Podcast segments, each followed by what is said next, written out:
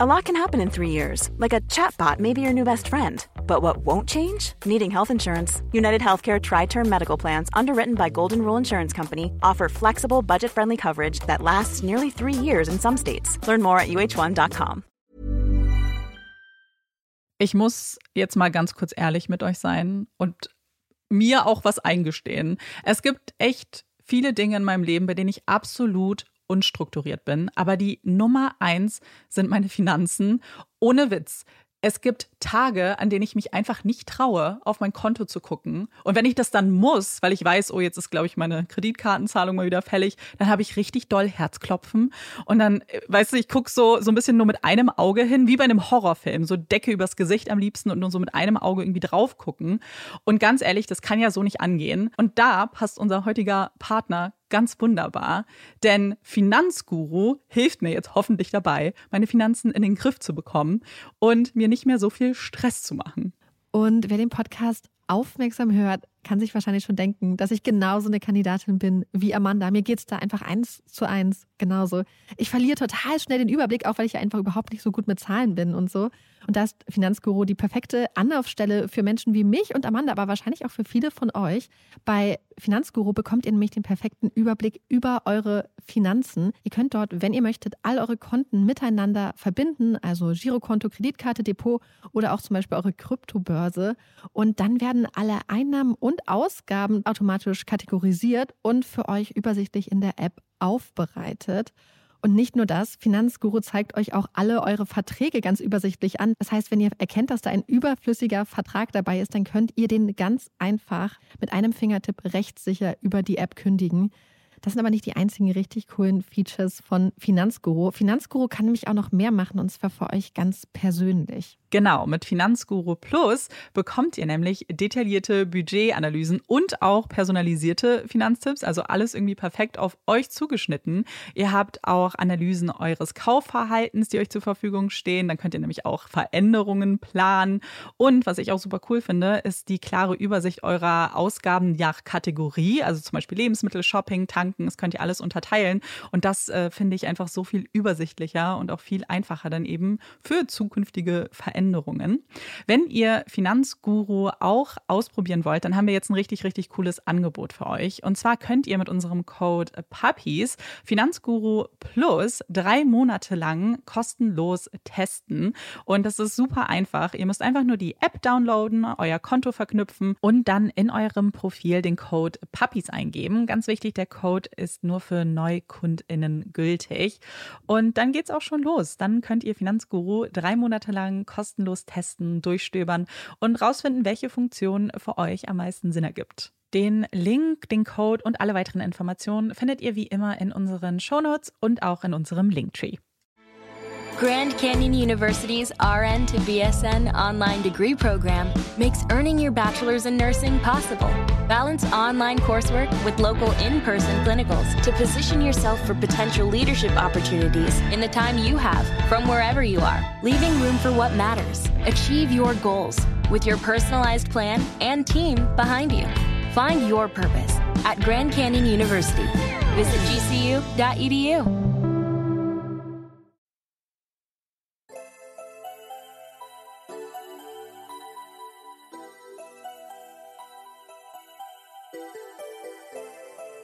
Herzlich willkommen bei Puppies and Crime, unserem True Crime Podcast. Ich bin Marike. Und ich bin Amanda. Marike und ich nehmen gerade mal wieder getrennt voneinander auf. Das hat vor allem den Grund auch, weil Marike gerade in ganz toller äh, Umgebung sitzt in Österreich und ich bin gerade vom Splash zurückgekommen was sehr, sehr cool war, sehr spaßig war. Äh, ich bin jetzt auch krank, das heißt, wenn meine Stimme ein bisschen anders klingt, dann liegt das daran. Und ja. Ja. Kurzes Update. Kurzes Update. Olaf und ich sind in Österreich. Äh, was, was sehr schön ist. Olaf liegt hier an mich gekuschelt. Ich habe mir mal wieder so ein Behelfsstudio aufgebaut mit sehr viel äh, Bettdecken und äh, Teppichen und so. Ja, und Schön. wir sind sehr gespannt auf die heutige Folge, mm. die wir ja schon länger jetzt geplant hatten. Ja, ich bin auch sehr gespannt. Ich weiß, Marike ist aufgeregt. Ja. Wie immer eigentlich. das ist nichts Neues. Bist du mehr aufgeregt als sonst? Ja, ich bin äh, tatsächlich ziemlich aufgeregt, auch weil die Folge heute wieder ein etwas anderes Format hat als unsere anderen Folgen. Ihr werdet aber noch sehen, warum. Ihr habt vielleicht ja schon den Titel oder die Beschreibung gelesen. Und ich möchte, bevor wir mit der Folge anfangen, erstmal eine Frage an euch stellen, beziehungsweise auch an dich, Amanda. Und zwar wollte ich fragen, Mhm. ob ihr euch noch dran erinnern könnt, wo ihr am 24. Juni 2022 wart. Das war ein Freitag. Ich äh, wurde jetzt schon vorbereitet auf diese Frage, deswegen musste ich kurz nach. Äh, ich habe nichts in meinem Kalender stehen, aber manchmal hilft es so ein bisschen, die Daten zu sehen. Und ich war an dem Tag ja beruflich in Griechenland und war sehr beruf, also war eingebunden, habe aber die Nachrichten trotzdem auch verfolgen können. Es war auf jeden Fall ein Tag, an dem sich viel bewegt hat auf der Ja, Welt. ich kann mich noch total gut an diesen Tag erinnern und zwar also so wirklich so richtig, richtig genau. Mhm. Denn ich war zu der Zeit bei meinen Eltern und saß in der Küche bei meinen Eltern auf dem Sofa, hatte so eine Tasse grünen Tee da und mein Buch vor mir aufgeschlagen. Ein extrem gutes Buch, das ich nachher auch empfehlen werde. Und ich war gerade bei einer ganz bestimmten Stelle in dem Buch, eine Stelle, die auch mit dem heutigen Thema zu tun hat. Und dann habe ich eine Nachricht von meinem Freund bekommen und es war einfach nur ein Screenshot der Nachrichten und da stand einfach Roe v. Wade overturned. Wer die Nachrichten verfolgt hat an dem Tag oder auch seitdem, weiß bestimmt, wofür das steht. Und zwar geht es um ein Urteil aus den USA, was ursprünglich mal das Recht auf Schwangerschaftsabbrüche festgestellt hat und was jetzt quasi verworfen wurde durch ein neueres Urteil des Supreme Courts. Und gleichzeitig gab es an dem Tag auch noch eine Nachricht aus Deutschland, nämlich dass der 219a StGB abgeschafft wurde. Das ist die Abschaffung des Verbots der Werbung für Schwangerschaftsabbrüche. Das heißt, es gab so zwei krasse Nachrichten im Zusammenhang mit Schwangerschaftsabbrüchen, die an einem Tag kamen. Und ich glaube, ganz viele Leute haben sich dann ganz viel damit beschäftigt. Amanda und ich haben auch viel geredet. Ja. Und wir hatten gleichzeitig in letzter Zeit immer wieder Anfragen von euch bekommen, ob wir mal eine Folge zum Thema Schwangerschaftsabbrüche machen können. Weswegen wir das sowieso schon mal geplant hatten. Mhm. Und deswegen haben Amanda und ich uns kurz geschlossen. Und genau, und dann habe ich gedacht, ich mache jetzt eine Folge dazu. Ich habe es schon angekündigt, es ist keine normale Folge. Wir werden uns nicht einen einzigen Fall angucken, sondern wir werden zuerst einmal in die USA reisen gemeinsam und uns Roe v. Wade, also das ursprüngliche Urteil angucken, dann die neue Entscheidung des Supreme Courts und was das jetzt weiter für die USA bedeutet. Wobei ich sagen möchte, dass ich nicht super tief ins Detail gehen möchte, sondern erstmal so eine Art Überblick verschaffen möchte über die ganze Situation. Dann wollen wir weiter nach Deutschland, möchten uns einmal kurz angucken, wie Schwangerschaftsabbrüche in Deutschland geregelt sind, ähm, was die Abschaffung des 219a bedeutet und ob jetzt alles Friede, Freude, Eierkuchen ist in Deutschland oder ob es da nicht noch einiges zu tun gibt, vielleicht für den Gesetzgeber. Und am Schluss reisen wir dann noch einmal nach Irland, wo es einige Fälle gibt und insbesondere einen Fall, der mich schon sehr lange begleitet und über den ich auch immer schon mal im Podcast sprechen wollte, die auch alle mit Schwangerschaftsabbrüchen zu tun haben und die finde ich einfach nochmal diese menschliche Dimensionen auch nochmal total gut vor Augen führen und die ich persönlich total spannend und ähm, wichtig finde, auch darüber zu reden. Und das ist quasi der Fahrplan für die heutige Folge. Bei der Recherche hatte ich ehrlich gesagt am Anfang mehrere Themen noch auf dem Tisch und dachte, dass wir auch noch in andere Länder, zum Beispiel in Südamerika fahren und so. Das habe ich jetzt erstmal ausgeblendet, weil da gibt es einige Thematiken, wo ich mich dem Ganzen nochmal in einer ganzen Folge vielleicht widmen möchte. Das heißt, wir haben jetzt einen super spezifischen Blick auf bestimmte Länder. Ähm, ist aber natürlich ein Thema, was weltweit wichtig ist und was jetzt nicht nur die Länder betrifft, die wir besprechen. Ich wollte so ein bisschen versuchen, die Balance zu finden zwischen schon einige Länder und Schicksale beleuchten, aber gleichzeitig das Ganze in so einem Rahmen machen, wo man vielleicht sich auch nicht überrannt wird, hoffentlich mit Informationen und was mitnehmen kann und das Ganze so prägnant wie möglich gestalten, auch für euch. Mhm. Sehr, sehr gespannt. Ja, äh, Amanda, ich glaube, wir könnten eine Sache vorher schon mal vorneweg sagen. Mhm. Es wird jetzt keine Folge, wo wir jetzt zum Beispiel Pro- und Contra-Schwangerschaftsabbrüche debattieren werden. Ja. Wir können euch direkt sagen, was wir davon halten. Wir sind für das Recht auf Schwangerschaftsabbrüche. Ich glaube, es ist Yes. Das wollten wir nur vornherein schon mal so mitgeben, dass am Schluss niemand überrascht wird, dass es hier keine vermeintlich objektive Abwägung von Pro und Contra gibt. Das ist absolut nicht das Ziel der heutigen Folge. Ja, finde ich ganz wichtig, den Zusatz auch einfach, damit man halt hier realistisch weiß, was man auch ja. bekommt. Und als ähm, Marike und ich uns im Vorfeld schon unterhalten haben, war es mir auch voll so das Anliegen, mich zu positionieren, weil ich hatte, ich hatte das, glaube ich, sogar gesagt. Ich war so, oh, ich ja. habe wirklich Lust, so richtig Stellung zu beziehen und so meine Meinung auch mal so öffentlich. Und der Podcast ist ja unsere Form, irgendwie sowas auch machen zu können. Und deswegen war ich sehr froh, dass du das A machst, aber dass wir auch ähm, genauso vorgehen, dass es kein Pro und Contra ist, sondern ähm, wir unsere Meinung hier schon gebildet haben. Und jeder kann seine Meinung natürlich dann anderweitig auch selbst bilden. Ja. Genau. So, und jetzt geht es los auf unserer Reise zuerst in die USA. Bevor wir jedoch in das Jahr 1973 reisen, also das Jahr, in dem die Entscheidung Roe v. Wade des Supreme Courts veröffentlicht wurde, gehen wir noch mal ein paar Jahrhunderte zurück, denn was mich bei meiner Recherche total überrascht hat, war, dass die Legalisierung von Schwangerschaftsabbrüchen in den USA damals tatsächlich kein Bruch mit einer jahrhundertealten Tradition war, sondern eher so eine Rückbesinnung auf frühere Zeiten. Denn wenn wir in die Zeit der Kolonialisierung Amerikas zurückdenken, als christliche und insbesondere puritanische Siedler und Siedlerinnen nach Amerika auswanderten, dann wird man vielleicht überrascht feststellen, dass Schwangerschaftsabbrüche damals gesellschaftlich akzeptiert wurden. Grundsätzlich galt damals nämlich die Regel, das Leben beginnt mit dem sogenannten Quickening. Als Quickening bezeichnet man die ersten Bewegungen des Kindes im Bauch, die die schwangere Person spüren kann, was für gewöhnlich so zwischen der 14. und 26. Schwangerschaftswoche anfängt. Da das dann aber in der damaligen Ansicht der Zeitpunkt war, in dem das Leben begann, war es bis zum sogenannten Quickening auch aus religiöser Sicht vollkommen okay, eine Schwangerschaft abzubrechen. Es war auch einigermaßen sicher, je nachdem, wie es gemacht wurde und wie erfahren zum Beispiel die Person war, die beispielsweise den Kräuter, die Kräutertinktur angemixt hat. Und es war gesellschaftlich auch akzeptiert, denn damals war es so, dass zum Beispiel in diesen puritanischen Kreisen kein Zwang herrschte, Kinder zu bekommen. Also ob mein Kind ob man ein Leben mit oder ohne Kind führen möchte, wurde den Menschen überlassen. Und es gab quasi keinen religiösen Zwang, Kinder zu haben.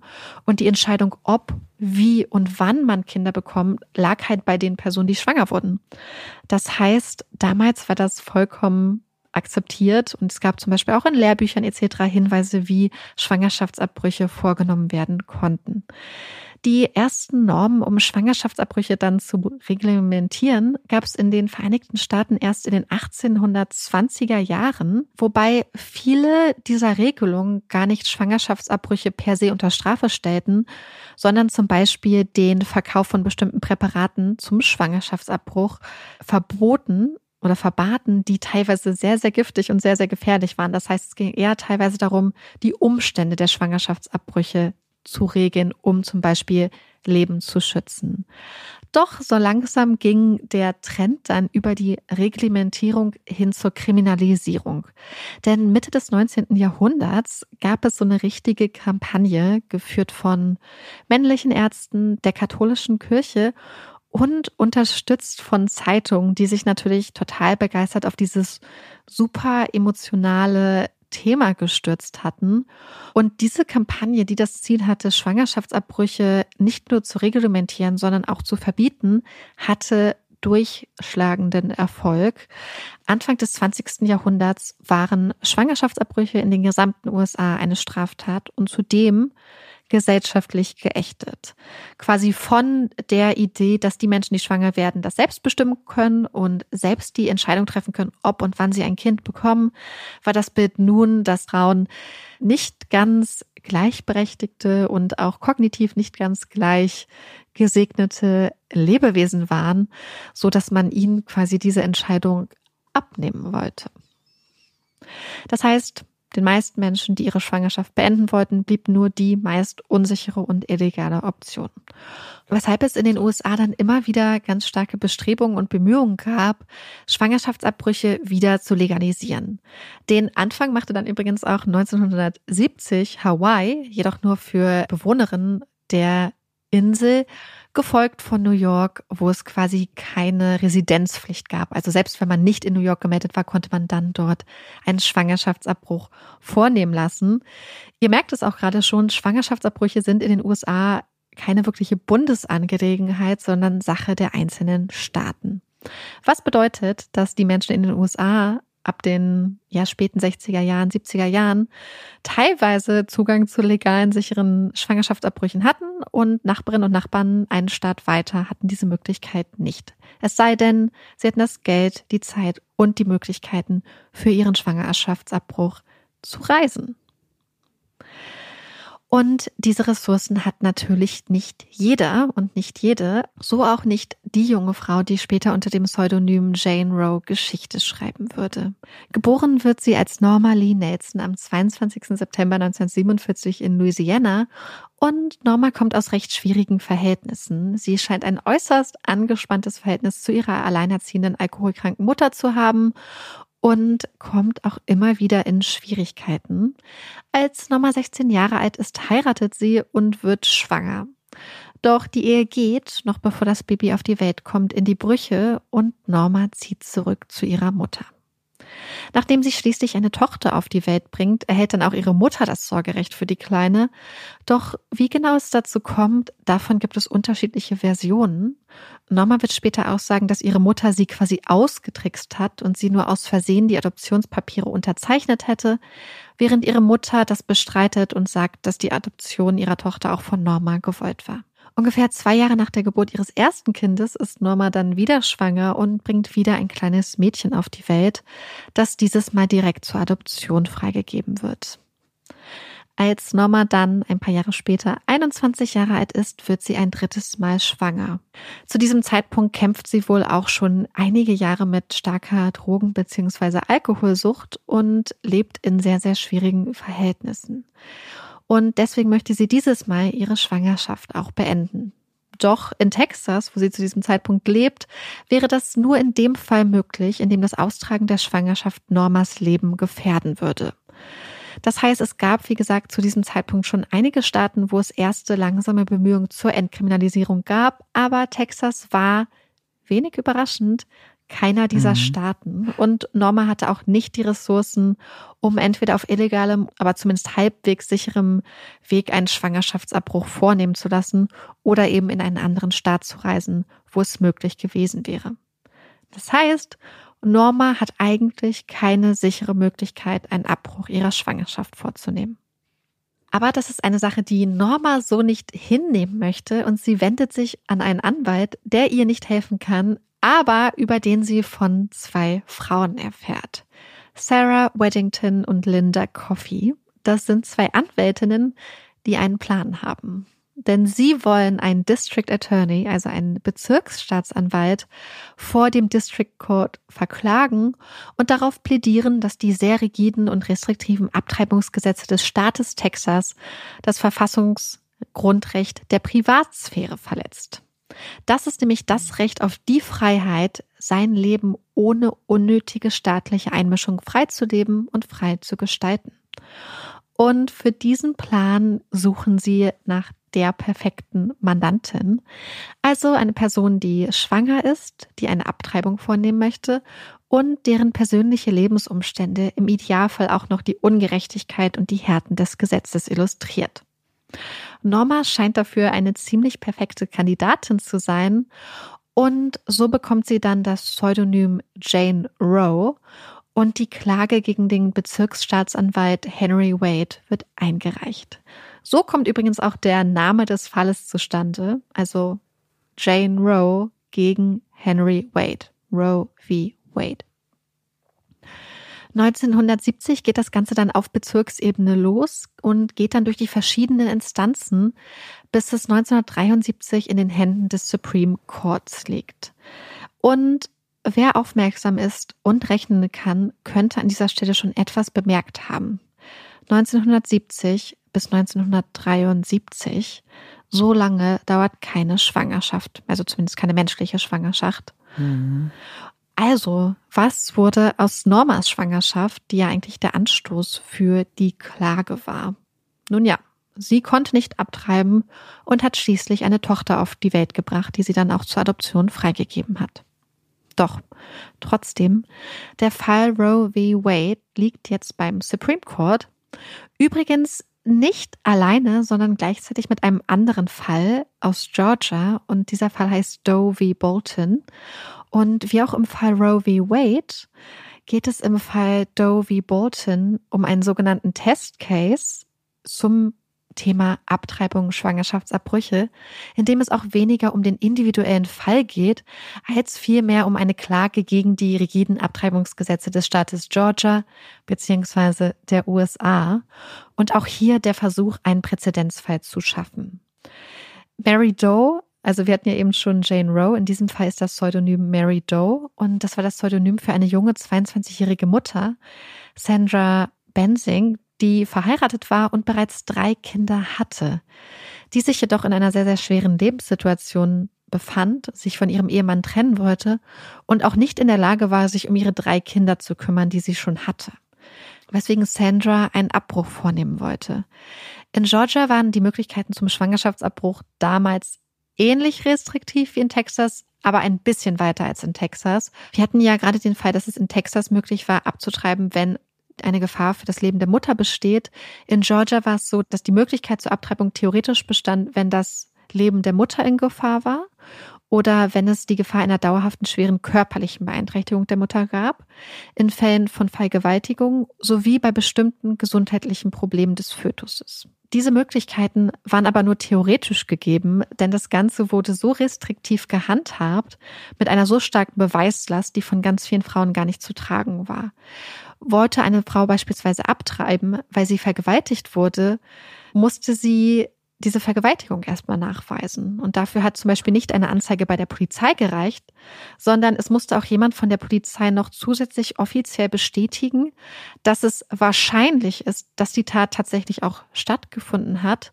Zudem gab es die Notwendigkeit, dass die Frau sich ein Gutachten und die Zustimmung von zwei verschiedenen Ärzten holen musste, die beide die Abtreibung als notwendig anerkannt haben. Und wenn diese Zustimmung war, ging das Ganze weiter in ein Komitee vom Krankenhaus. Und dieses Komitee hatte dann nochmal die Aufgabe, das, was quasi die Ärzte schon bestätigt hatten, nochmal zu bestätigen und anzuerkennen, dass die Abtreibung wirklich, wirklich nötig ist. Und die Frau musste dann übrigens auch noch unter Eid bestätigen, dass sie wirklich Bürgerin des Staates Georgia ist. Das heißt, anders als in Texas gab es zwar mehr Fälle, in denen der Abbruch theoretisch möglich war, aber diese Hürden, das Ganze zu beweisen und das dann auch abgesegnet zu bekommen, waren einfach unglaublich hoch. Das heißt, für die meisten Frauen waren diese Hürden einfach kaum zu überwinden. Und während Jane Roe ja von zwei sehr engagierten Anwältinnen vor das Supreme Court gebracht wurde, wurde der Fall von Sarah Bensing unter dem Pseudonym Mary Doe von der Organisation Legal Aid Society sowie der American Civil Liberties Union vor Gericht gebracht.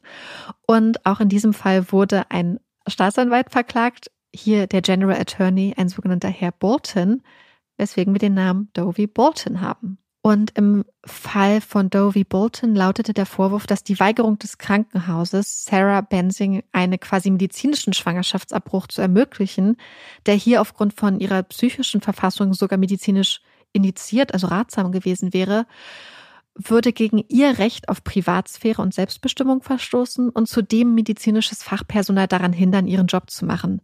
Weil die Ärzte hatten ja gesagt, dass sie quasi aufgrund ihrer psychischen Verfassung eigentlich eine Abtreibung vornehmen lassen sollte oder dass es besser wäre für sie. Und trotzdem war das Recht so restriktiv, dass das Krankenhaus es insgesamt dann abgelehnt hatte. Also, wir haben zwei Fälle, Roe v. Wade, Doe v. Bolton, die jetzt gleichzeitig auf dem Tisch des obersten amerikanischen Gerichtes des Supreme Court landeten. Ganz kurz zur Erklärung, das Supreme Court ist ja das oberste Gericht der USA und ist zusammengesetzt aus neun Richtern bzw. Richterinnen. Damals waren es nur Männer, also nur Richter. Und die Mitglieder werden jeweils vom Präsidenten der USA nominiert und müssen dann noch durch den Senat bestätigt werden was natürlich zu einer gewissen Gewaltenüberschneidung führt, denn Präsidenten ernennen nun mal Richter, die ihren eigenen Moral, die ihre eigenen Moral- und Wertevorstellungen teilen, was bedeutet, dass die Richter immer entweder ganz klar den Demokraten oder den Republikanern zugeordnet werden können. Und als Roe v. Wade bzw. Doe v. Bolton vor dem Supreme Court lag, sah es eigentlich gar nicht gut aus denn sechs der neuen Richter waren republikanisch ernannt und gehörten damit klar dem konservativen Spektrum an. Aber ich will es jetzt nicht spannend machen. Wir wissen, was passiert. Mit einer Mehrheit von sieben zu zwei entscheidet das Gericht am 22. Januar 1973 im Fall von Roe v. Wade, dass die Entscheidung, einen Schwangerschaftsabbruch vorzunehmen, von dem Recht der Privatsphäre geschützt ist. Gleichzeitig erkennt es auch an, dass Staaten trotzdem das Recht haben, das potenzielle menschliche Leben zu schützen. Und wie stark diese beiden Rechte miteinander ausbilanziert werden, das legt das Gericht auch für die drei Trimester der Schwangerschaft fest. Also eine Schwangerschaft wird ja quasi in drei Teile eingeteilt, jedes dann ein Trimester. Im ersten Trimester besteht laut dem Supreme Court das Recht auf eine Abtreibung und Staaten dürfen dies nicht einschränken. Im zweiten Trimester dürfen Staaten dann bestimmte Normen erlassen, um Schwangerschaftsabbrüche zu kontrollieren. Und im dritten Trimester erlaubt der Supreme Court den Staaten, Abbrüche sogar ganz zu verbieten. Jedoch muss es immer die Möglichkeit geben, Ausnahmen zuzulassen, zum Beispiel wenn Leben und Gesundheit der schwangeren Person gefährdet ist. Im Fall Doe Bolton hat das Gericht das Ganze dann nochmal bestätigt, gleichzeitig aber nochmal festgehalten, dass dieses Recht halt nicht absolut und unbegrenzt gilt. Allerdings stuft es die Voraussetzungen aus Georgia als unverhältnismäßig ein und hält gleichzeitig fest, dass Staaten halt einen Abbruch nicht verbieten dürfen, wenn ein Abbruch für die Gesundheit der schwangeren Person notwendig erscheint. Und hierbei wird der Begriff der Gesundheit der Frau auch sehr weit ausgelegt, was ja eigentlich sehr gut ist. Also, wir sehen, der 22. Januar 1973 war wirklich ein Meilenstein in der Geschichte der US-amerikanischen Menschenrechte. Innerhalb weniger Jahre fiel die Anzahl geschätzter illegaler Abbrüche um ganze 90 Prozent und die Anzahl der Todesfälle ging noch mehr zurück auf drei pro Jahr. Die Menschen in den USA hatten halt einfach endlich das Recht und tatsächlich auch die Möglichkeit, sichere, bezahlbare und legale Schwangerschaftsabbrüche vornehmen zu lassen. Aber natürlich die Kontroverse und die Debatten um Schwangerschaftsabbrüche lief nicht aus, sie war damit nicht gegessen, sondern es wurde weiter hart gekämpft. So gab es oder gibt es immer noch ganz viele Protestierende vor Kliniken. Es gibt Brandanschläge, Menschen, die in Kliniken arbeiten, aber auch Schwangere werden bedroht, werden unter Druck gesetzt. Es gibt auch so ganz krasse ähm, Anti-Abtreibungsfilme zum Beispiel, ganz krasse, ich sag mal, Desinformationskampagnen. Ich habe übrigens im Studium einmal so einen Anti-Abtreibungsfilm gesehen also das war nicht in Deutschland. Ja, und es war im Bioethik-Seminar und es war total krass, weil wir einen ganz, ganz konservativen Dozenten hatten, der zum Beispiel auch total homophob war und so. Und ähm, um das Thema Abtreibung zu behandeln, hat er uns einfach diesen Film gezeigt, der aber so ein total krasser ähm, Anti-Abtreibungsfilm war, der halt mit dem Ziel gemacht wurde, nicht Menschen objektiv über die Möglichkeiten zu informieren, sondern halt zu schockieren und äh, Hä, Menschen ganz krass in eine Richtung zu äh, drücken. Ja, das war. Also, das muss man doch, das müssen wir melden. Ja, es war also, ganz hä, krass. Ich also ich hatte auch zum Beispiel, ähm, hat, ich bin, also es war wirklich auch richtig krass. Also zum Beispiel, also es war grundsätzlich äh, im Ausland, wo es sowieso ein bisschen konservativer war, was viele Sachen angeht. Mhm. Aber zum Beispiel hat unser Dozent auch irgendwann gesagt, dass ähm, homosexuelle Paare halt als Alter nicht geeignet wären. Und dann bin ich wütend geworden. Dann haben wir so ein bisschen ja. hin und her diskutiert. Und dann hat er gesagt, okay, ich soll einen Vortrag machen. Und dann habe ich halt einen Vortrag darüber gehalten, weil seine Meinung halt ja. äh, dafür, dass er eigentlich aus dem medizinischen Bereich kamen, halt sehr, sehr, äh, ja, super konservativ waren. Das war wirklich schlimm, weil halt auch in dem ganzen Seminar ansonsten niemand ein Problem mit seinen Aussagen hat. Und das hat mich wirklich schockiert damals. Mhm. Ähm, ja, und da habe ich dann zum ersten Mal so einen Abtreibungsfilm gesehen, also Anti-Abtreibungsfilm. Ja. Und ja, und das heißt, äh, das waren halt quasi immer Bestrebungen der sogenannten Pro-Life-Bewegung, das Recht auf Abtreibung einzuschränken und wenn schon nicht auf gesetzlicher Ebene, dann eben vor Ort, indem sie Druck, wie gesagt, auf schwangere Personen ausgeübt haben oder auf medizinisches Fachpersonal, das solche Abbrüche vornimmt. Und am 24. Juni 2022 kippt der Supreme Court die Entscheidung Roe v. Wade sowie eine weitere Entscheidung, die sich mit dem Thema Abtreibung beschäftigt. Und wie es dazu kam, ist eigentlich ganz interessant, denn es ist so ein bisschen wie der Fall Roe v. Wade nur umgedreht. So war es nämlich so, dass es im Staat Mississippi 2018 ein Gesetz gab, beziehungsweise ein Gesetz wurde erlassen, das alle Abbrüche nach der 15. Schwangerschaftswoche verboten hätte. Zu diesem Zeitpunkt war es jedoch so, dass auch vom Supreme Court bestätigt, Schwangerschaftsabbrüche bis zur sogenannten Fetal Viability geschützt und damit legal waren. Als Fetal Viability bezeichnet man den Moment, ab dem ein Fötus theoretisch auch außerhalb des Körpers lebensfähig wäre, was man so ab der 23. Schwangerschaftswoche abnimmt. Das heißt, bis dahin war es auch vom Supreme Court abgesegnet möglich, Schwangerschaften abzubrechen. Und der Gesetzgeber in Mississippi wollte das Ganze nun um fast zwei Monate verkürzen. Und die Gesetzgeber wussten auch, dass dieses Gesetz im absoluten Widerspruch zu Roe v. Wade steht und es damit nicht verfassungsrechtlich okay ist. Aber sie haben halt wie damals im Fall Roe v. Wade gehofft, dass die Klagen um das Gesetz bis hin vor den Supreme Court aufsteigen würden, beziehungsweise sie hatten den Plan, es bis vor den Supreme Court zu klagen und dort dann diese neue konservative Mehrheit der Richter und Richterinnen die Grundsätze aus Roe v. Wade verwerfen würden und damit einen neuen Präzedenzfall in Bezug auf Schwangerschaftsabbrüche schaffen würden nur halt umgekehrt, statt mehr Rechte, weniger Rechte.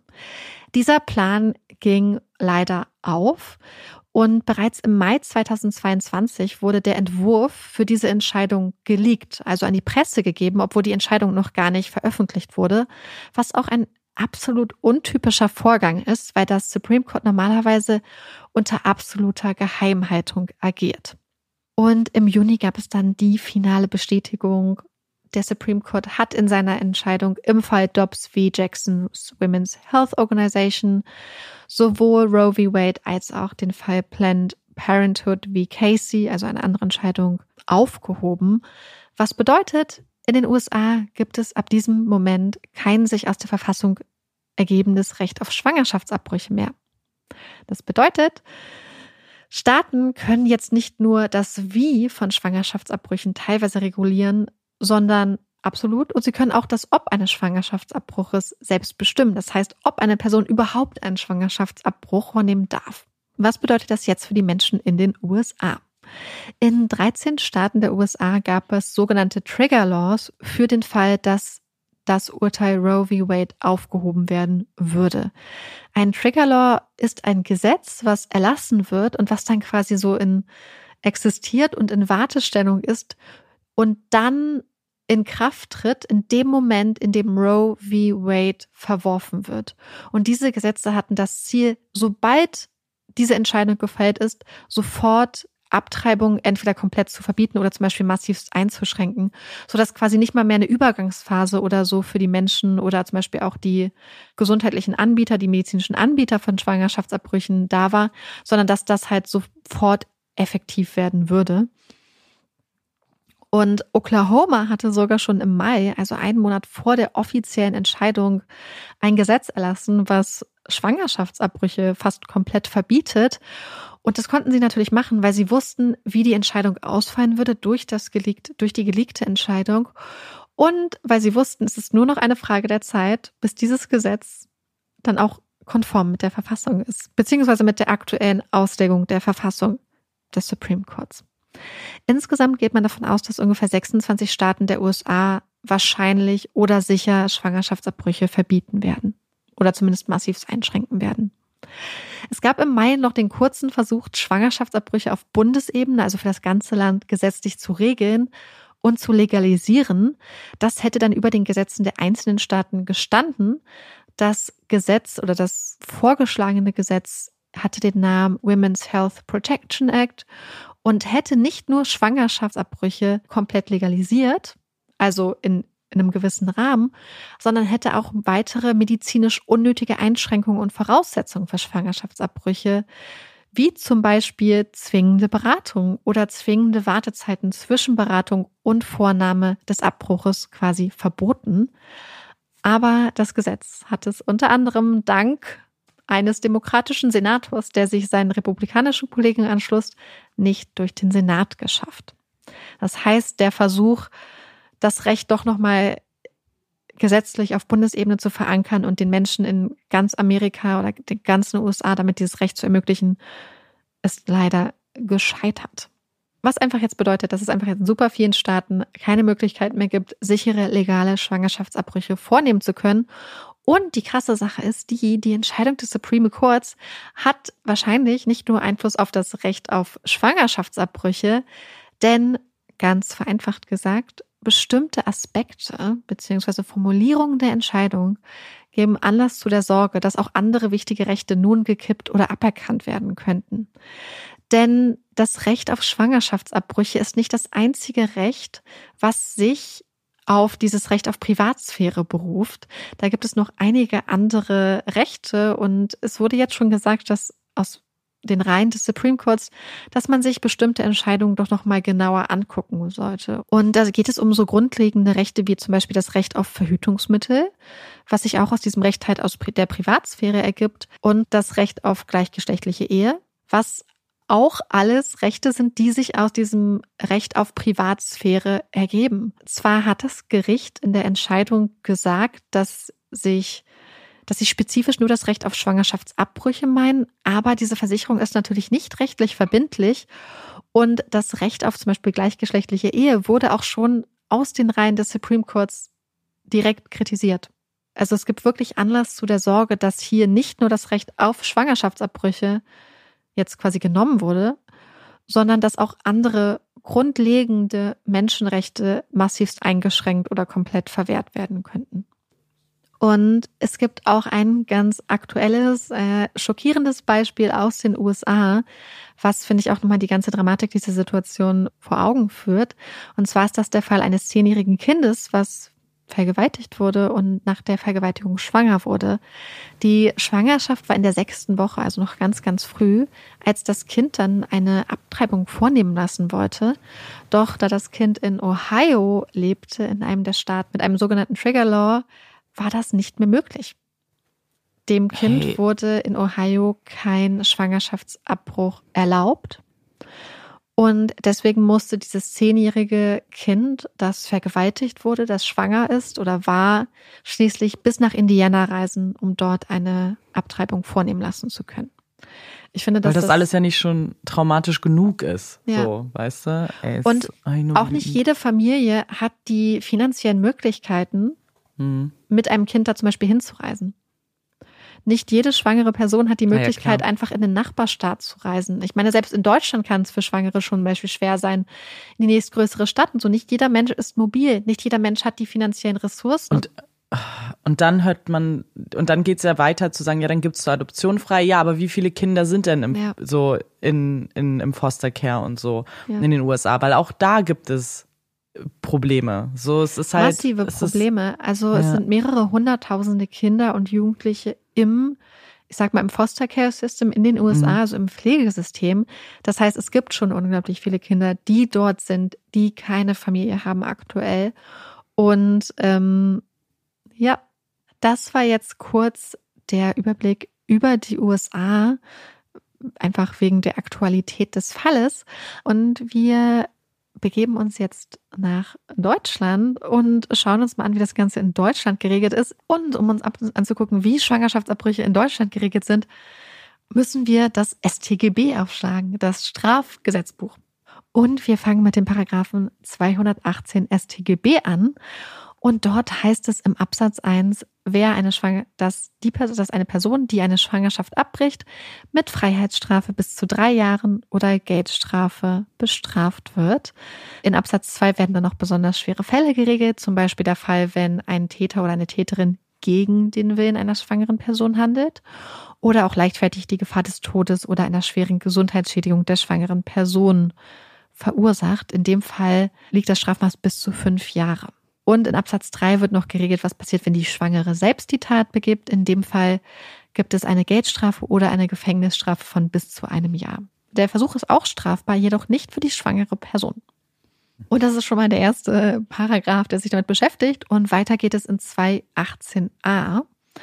Und dieser Paragraph regelt, in welchen Fällen der Tatbestand des 218 nicht verwirklich ist, also quasi wann es straflos ist, eine Schwangerschaft abzubrechen.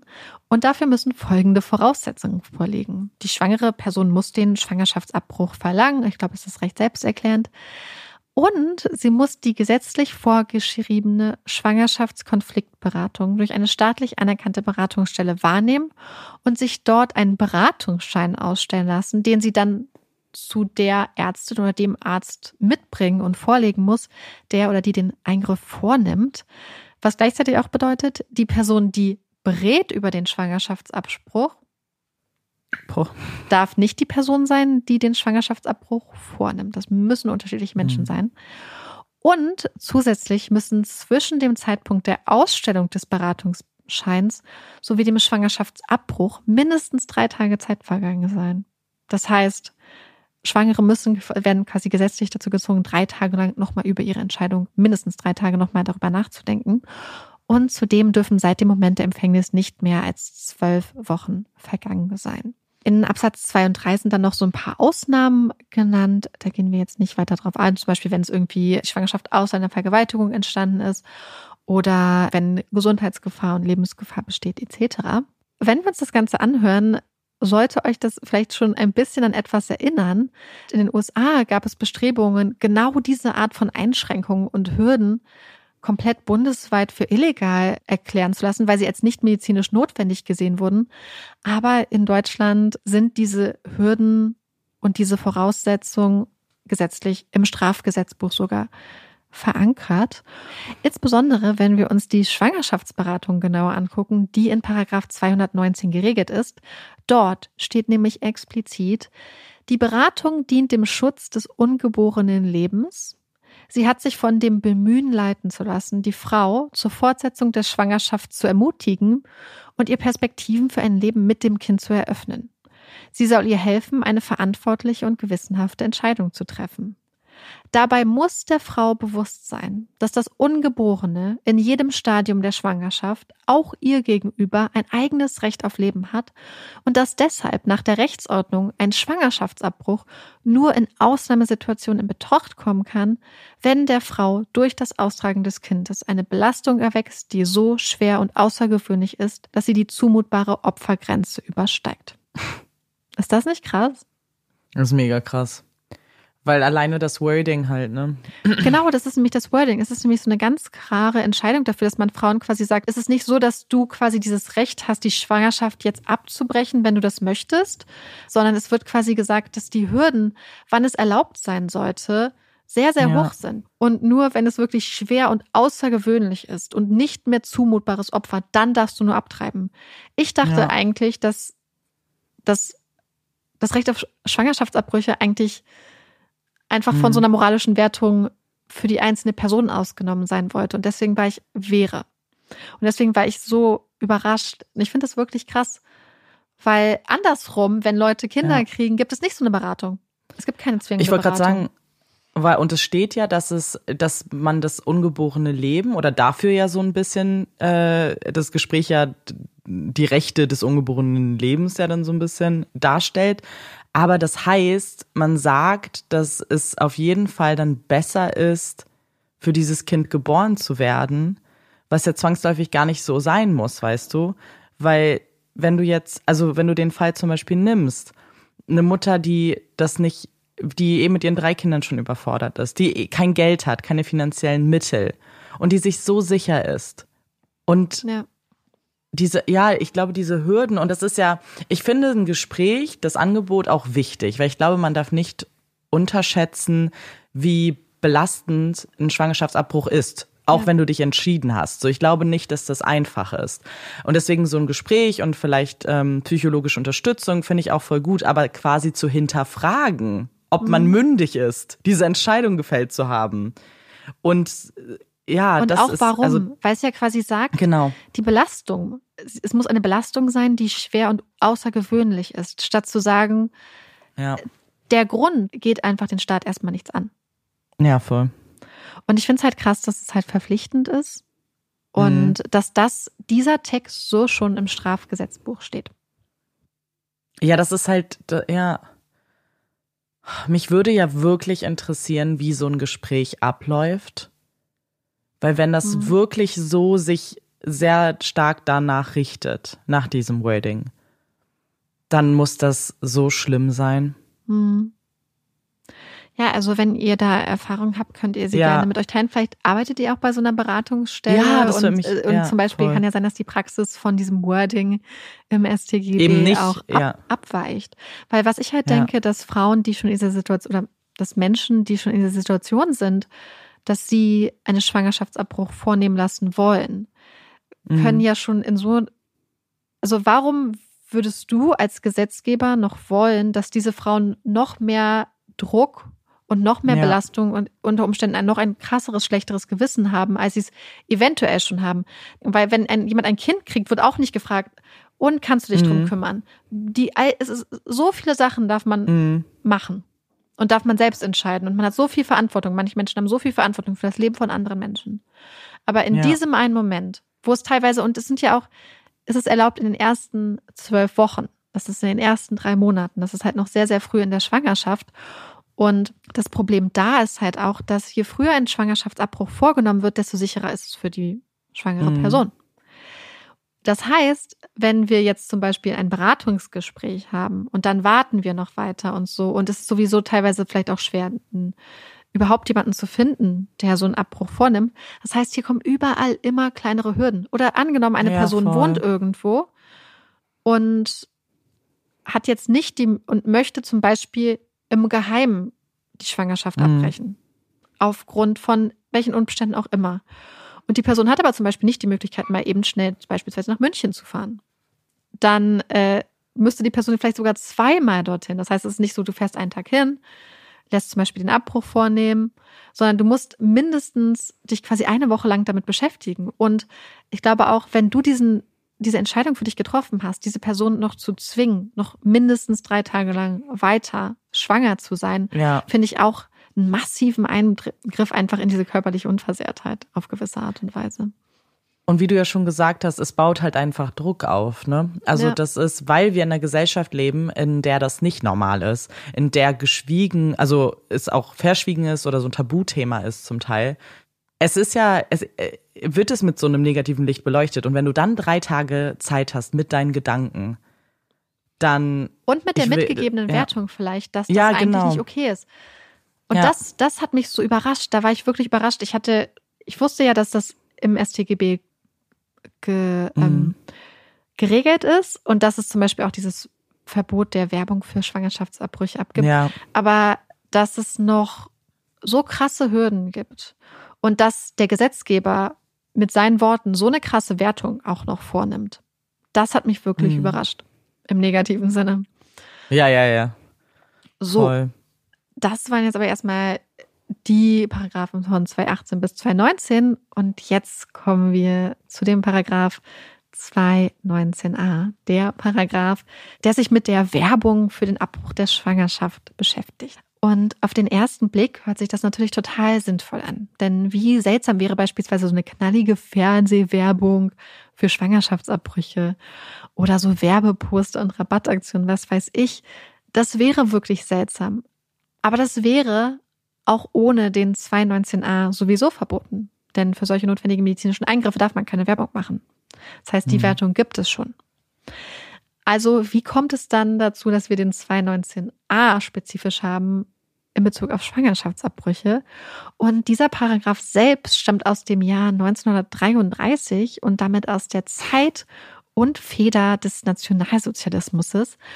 Denn grundsätzlich wollten die Nationalsozialisten natürlich viele, viele Deutsche, sage ich jetzt mal so in Anführungsstrichen, mhm. Kinder haben. Also Kinder, die dann später als Kanonenfutter im Krieg benutzt werden könnten, zum Beispiel, oder um dieses so deutsche Volk wachsen ja. zu lassen. Das wäre diese super ekelhafte, menschenverachtende Rassenideologie der Nazis. Ging nicht um den Abbruch selbst und, sondern ja. es gab halt quasi das lebenswerte Leben, das wertvolle Leben, mhm. was geschützt werden sollte vor Abbrüchen. Und bei all den anderen konnte ein Abbruch jederzeit ohne jegliche Begründung vorgenommen mhm. werden. Und da wurde teilweise auch natürlich gegen den Willen der Person vorgenommen. Mhm. Deswegen finde ich es auch sehr interessant, oder ist es eigentlich auch sehr interessant, dass der 219a auch nach dem, nach der Zeit des Nationalsozialismus im StGB geblieben ist. Ist ja nicht der einzige Paragraph. Aber was bedeutet das denn in der jetzigen Zeit noch? Und das ist eigentlich ziemlich krass, denn was unter die sogenannte verbotene Werbung fällt, ist unglaublich weit gefasst, wie viele Ärzte und Ärztinnen in der Vergangenheit feststellen mussten, so auch die Ärztin Dr. Christina Hähnel. Dr. Hähnel hatte auf ihrer Internetseite über die verschiedenen Möglichkeiten und Bedingungen eines Schwangerschaftsabbruchs informiert und zugleich deutlich gemacht, dass sie in ihrer Praxis selbst solche Eingriffe durchführt. Sie wollte einfach dafür sorgen, dass es sichere und richtige Informationen gibt und dass Menschen, die auf der Suche waren nach einer Ärztin, nach einem Arzt, die solche Eingriffe vornimmt, sie auch finden konnten. Und sie hat sich auch beraten lassen, insbesondere im Hinblick auf den 219a und dachte, dass sie so mit dem, was sie auf ihrer Seite gemacht hat, also wirklich einfach faktische Informationen, dass sie damit auf der sicheren Seite war. Doch Ärzte und Ärztinnen in Deutschland, die Schwangerschaftsabbrüche vornehmen, werden sehr, sehr oft Opfer von massiver Bedrohung, Belagerung und sie werden auch sehr oft angezeigt. So auch Dr. Hähnel. Und der Fall kommt schließlich vor Gericht.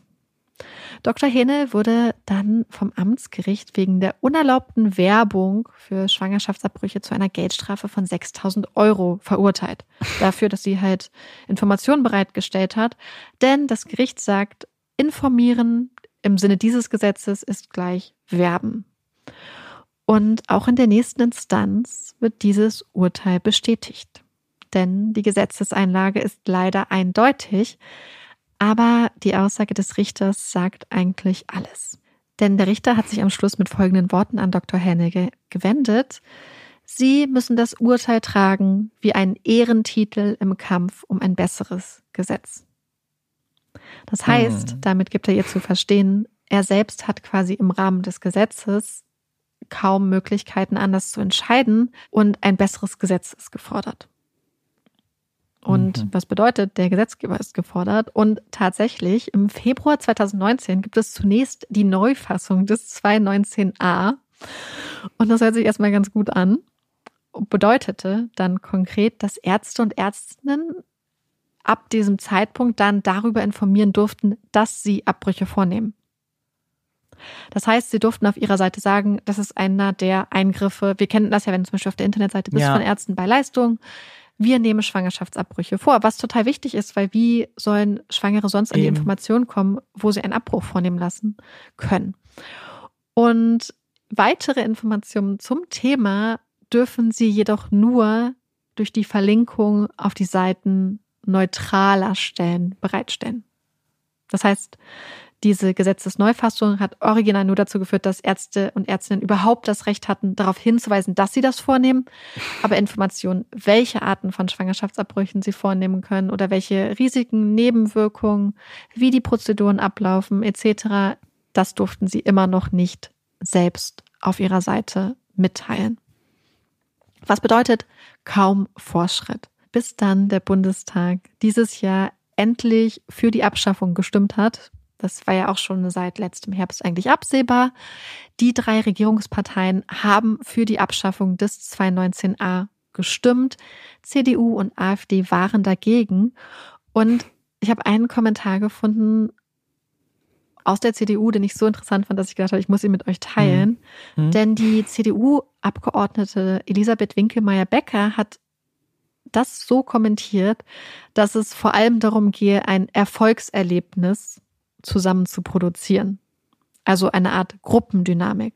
Das heißt, statt anzuerkennen, dass es total wichtig ist, dass schwangere Menschen Zugang zu Informationen über Schwangerschaftsabbrüche haben von auch richtigen, seriösen medizinischen Quellen und dass es wichtig ist für Ärzte und Ärztinnen, Leuten, Leute auch zu informieren und dass das eigentlich zu ihrem Recht gehören sollte, sagt sie, dass das quasi ja nur so eine Art, so eine Art Symbolik, äh, Symbolpolitik war und äh, ja, eine Gruppendynamik, ein Erfolgserlebnis zusammen produzieren, was ich schon krass finde, weil ich finde, es komplett zeigt, wie realitätsfremd diese Einschätzung ist. Dass das nicht Aber ein total wichtiges Recht ist. Ja. Aber Erfolgserlebnis jetzt für wen? Für die Ampelkoalition. Sie hat So für quasi alle gesagt, weil ja Menschen- alle drei Ah, okay. Parteien sich Für darauf die- einigen konnten. Es war ja vorher schon absehbar, dass sie das quasi Mhm. durchgemacht haben. Es war ja unter Mhm. viel Beifall der Öffentlichkeit. Und dann eigentlich so eine wichtige Entscheidung abzutun, als Ja. ach, hier geht's doch nur um so ein Erfolgserlebnis. Nein, für ganz viele schwangere Personen ist das Ja. eine unglaublich wichtige Änderung, damit sie auch einfach rausfinden können, wer in ihrer Nähe solche Abbrüche vornimmt. Ja, das ist halt also super wichtig. Und das auch sowieso, wenn man sich halt die, das Original an, also Wording ansieht, mit Werbung dafür zu machen, ist einfach so absurd für mich, Ja. weil zu informieren ist nicht dafür werben. Und erst recht nicht, wenn du, also dann darfst du, also jetzt ist es ja, jetzt ist es ja in Ordnung, aber auch nach der Änderung, nach der ersten, zu sagen, ich darf jetzt sagen, dass ich es mache, aber ich darf nicht aufklären darüber, was ja dann sogar Ja. weniger dafür werben wäre. Weil wenn du Nebenwirkungen zum Beispiel oder Risiken dazu nimmst, dann ist es doch, was ist denn daran Werbung? Ich weiß nicht, dieser Begriff alleine macht mich so fertig. Ähm, Weil was für Werbung? Also, ja.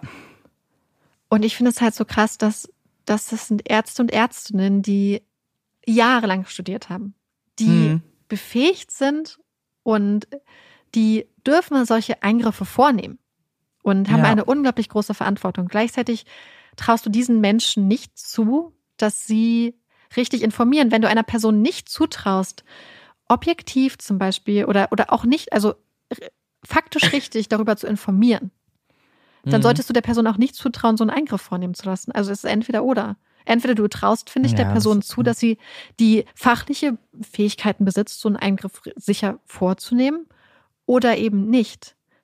Und so dieses, ah, wir dürfen nicht darüber informieren, das hat für mich sowas wie Ja. aus dem Anfang des 20. Jahrhunderts, so eine absolute Tabuisierung. Und dass das Mhm, jetzt halt voll. erst im Jahr 2022 abgeschafft wurde, Ja, ist krass. ja, also. ich, ich glaube, ich glaube halt eher, dass das aus so einem Glauben kommt, dass ich glaube, dass die wirklich geglaubt haben, dass man damit, wenn man damit wirbt, dann kommen auf einmal zig Leute auf die Idee, ach Mensch, so na, so ein Schwangerschaftsabbruch, das klingt jetzt super, das mache ich Mhm. Ja. jetzt einfach so. Ich glaube tatsächlich, dass man dass man denkt, immer noch ähm, bei manchen Leuten, dass das irgendwas ändert, weißt du? Also Ja. so, so dramatisch ändert, als ob alle auf einmal dann, als ob das jetzt eine Verhütungsmethode werden würde. Ja, absolut. Und Dr. Hennel meinte halt auch in einem Interview, und das fand ich so richtig, und das ist mir auch aufgefallen bei der Recherche für diesen Fall. Es gibt halt auch ganz viele Seiten, die sich spezifisch an auch Schwangere richten, die zum Beispiel nach Informationen zu Abtreibung suchen und die dann Mhm. halt pro-life sind. Das heißt, von ganz, ganz krassen, sehr, sehr teilweise fanatischen Abtreibungsgegner Ja. und Gegnerinnen geleitet werden, diese Seiten, und auch ganz viel Desinformation leisten, ganz viele falsche Informationen teilen oder ähm, mit ganz krassen Bildern, mit ganz krassen teilweise Verschwörungsgeschichten auf schwangere Personen einwirken, um sie zu beeinflussen. Und dass sie halt meint, dass es so wichtig ist, dass ähm, auch Ärzte und Ärztinnen darüber informieren können, damit diese Menschen halt nicht in Ja. diese Situation kommen, dass auf einmal diese Seiten darüber informieren dürfen, die teilweise wirklich einfach Fake News teilen und falsche Mhm. Informationen und ähm, ganz krass ideologisch geteilt sind, während sie als Ärztin das nicht darf. Und dass es einfach das auch halt unglaublich wichtig ist, dass es, dass es diese Informationen gibt. Und wir müssen uns mal kurz überlegen, wir befinden uns in Deutschland, einem Land der Wissenschaft, im 21. Jahrhundert. Und es gab ein Gesetz, was es Ärzten und Ärztinnen verboten hatte, über einen bestimmten medizinischen Eingriff zu sprechen. Das muss Mhm. man sich auf der Zunge zergehen lassen. Deswegen, jetzt ist er weg. Die Frage ist, ist damit alles Friede, Freude, Eierkuchen. Wir haben ja vorhin schon über die Beratungserfordernis geredet, etc. Und ich ganz ehrlich würde sagen, und es, es liest man auch oft in diesem Zusammenhang, der 219a, dass der weg ist, ist gut, absolut notwendig. Es war Zeit, aber es besteht noch so viel Reformbedarf. Es kann nicht sein, dass zum Beispiel auch für Ärzte und Ärztinnen teilweise Grauzonen sind, dass sie teilweise nicht zu 100 Prozent wissen, wie sie sich entscheiden in Konfliktsituationen. Und ich fände es einfach grundsätzlich zum Beispiel für mich persönlich wäre die ideale Lösung, wenn man zum Beispiel sagen würde, wir nehmen das Thema Schwangerschaftsabbrüche raus aus dem Strafgesetzbuch.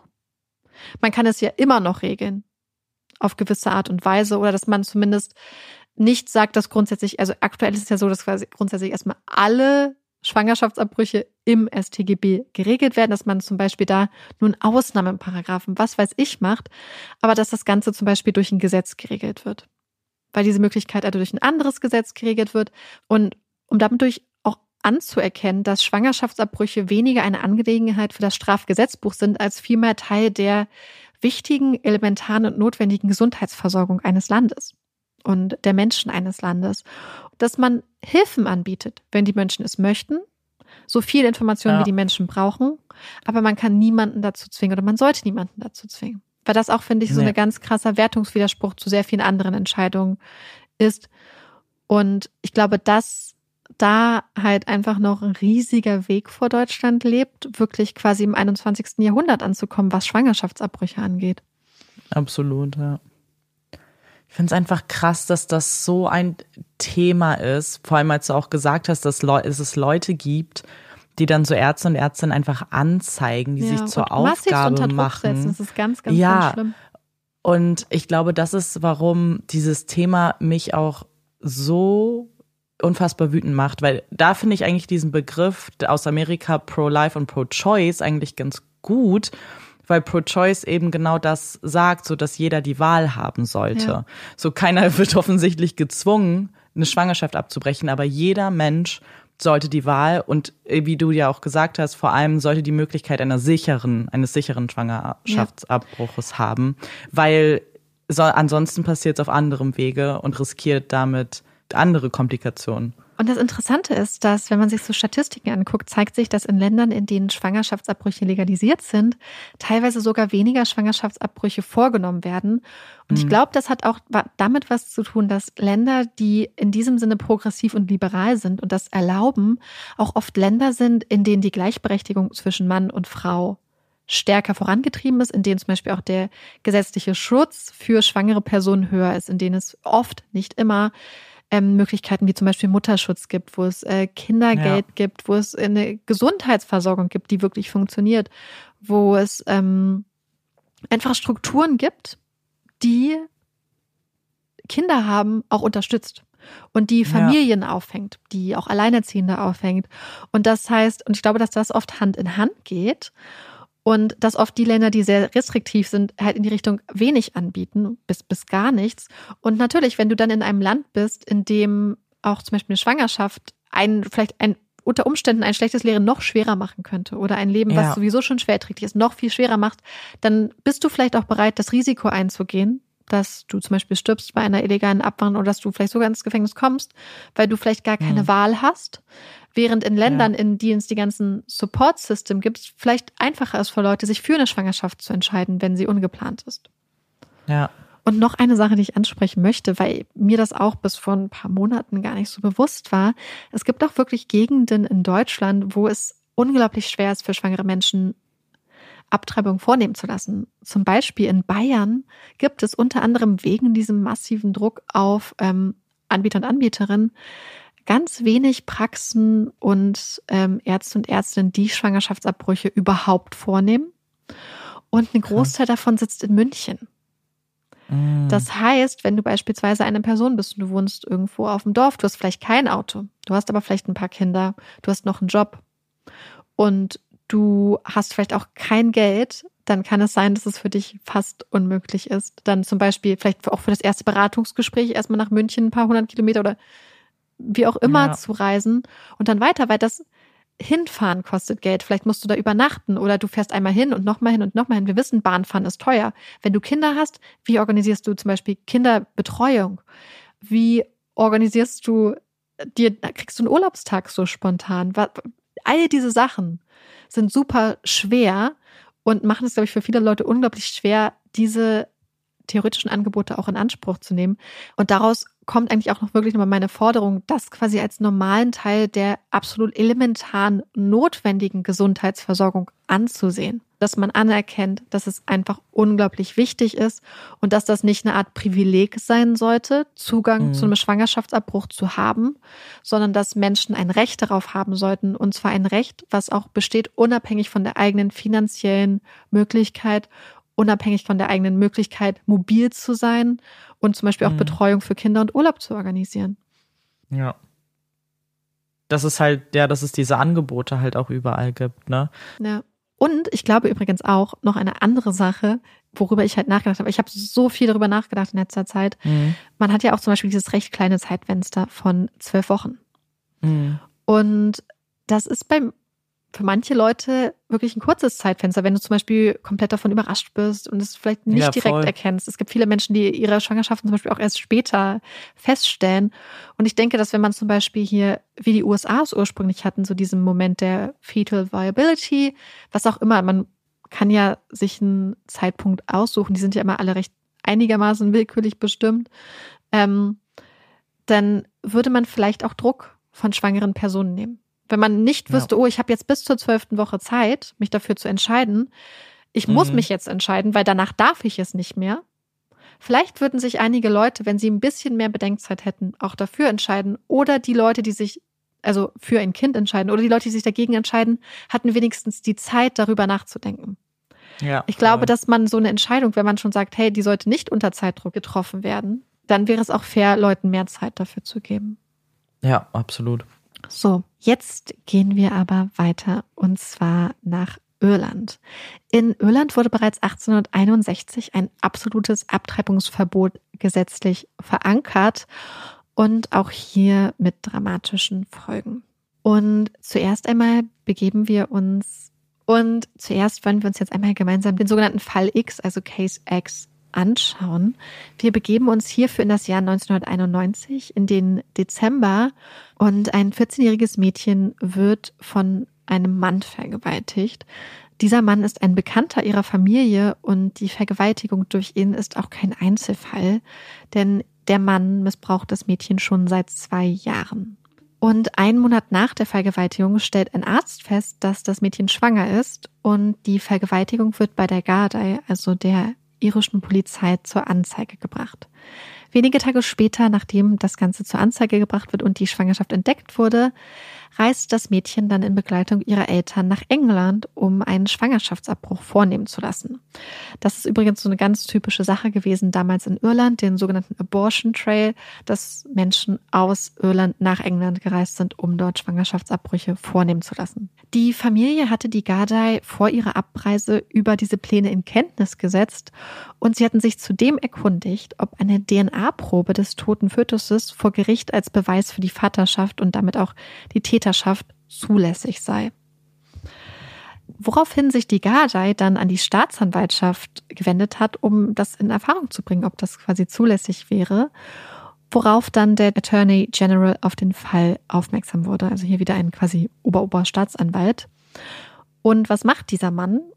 Er holt sich eine einstweilige Verfügung gegen das Mädchen und ihre Eltern, um sie davon abzuhalten, Irland zu verlassen und die Abtreibung vornehmen zu lassen.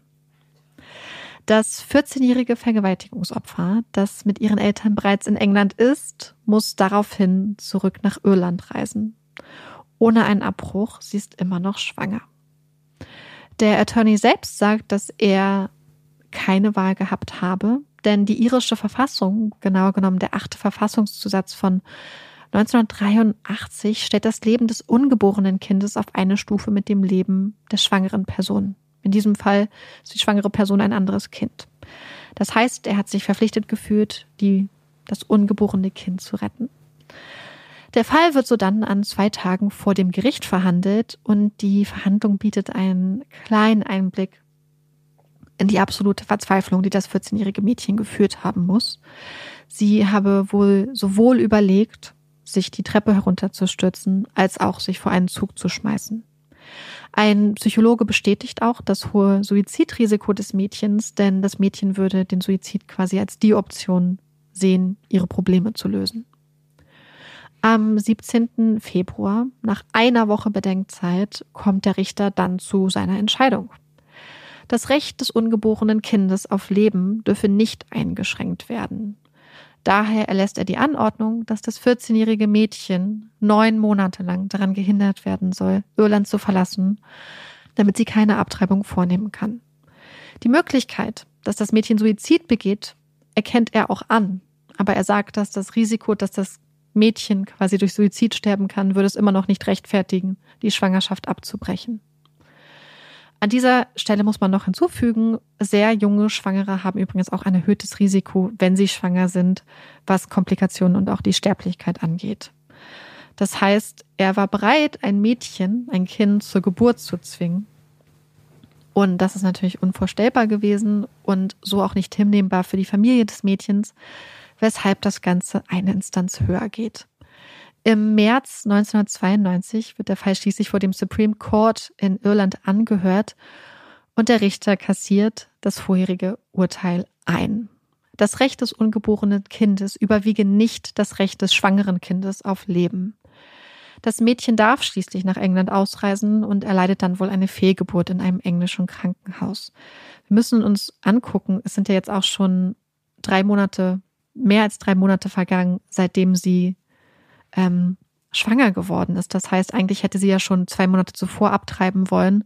Und das Ganze hat sich mhm. jetzt halt über mehrere Monate gestreckt. Was auch deswegen problematisch ist, weil je früher eine Schwangerschaft abgebrochen wird, desto sicherer ist der Abbruch für die schwangere Person.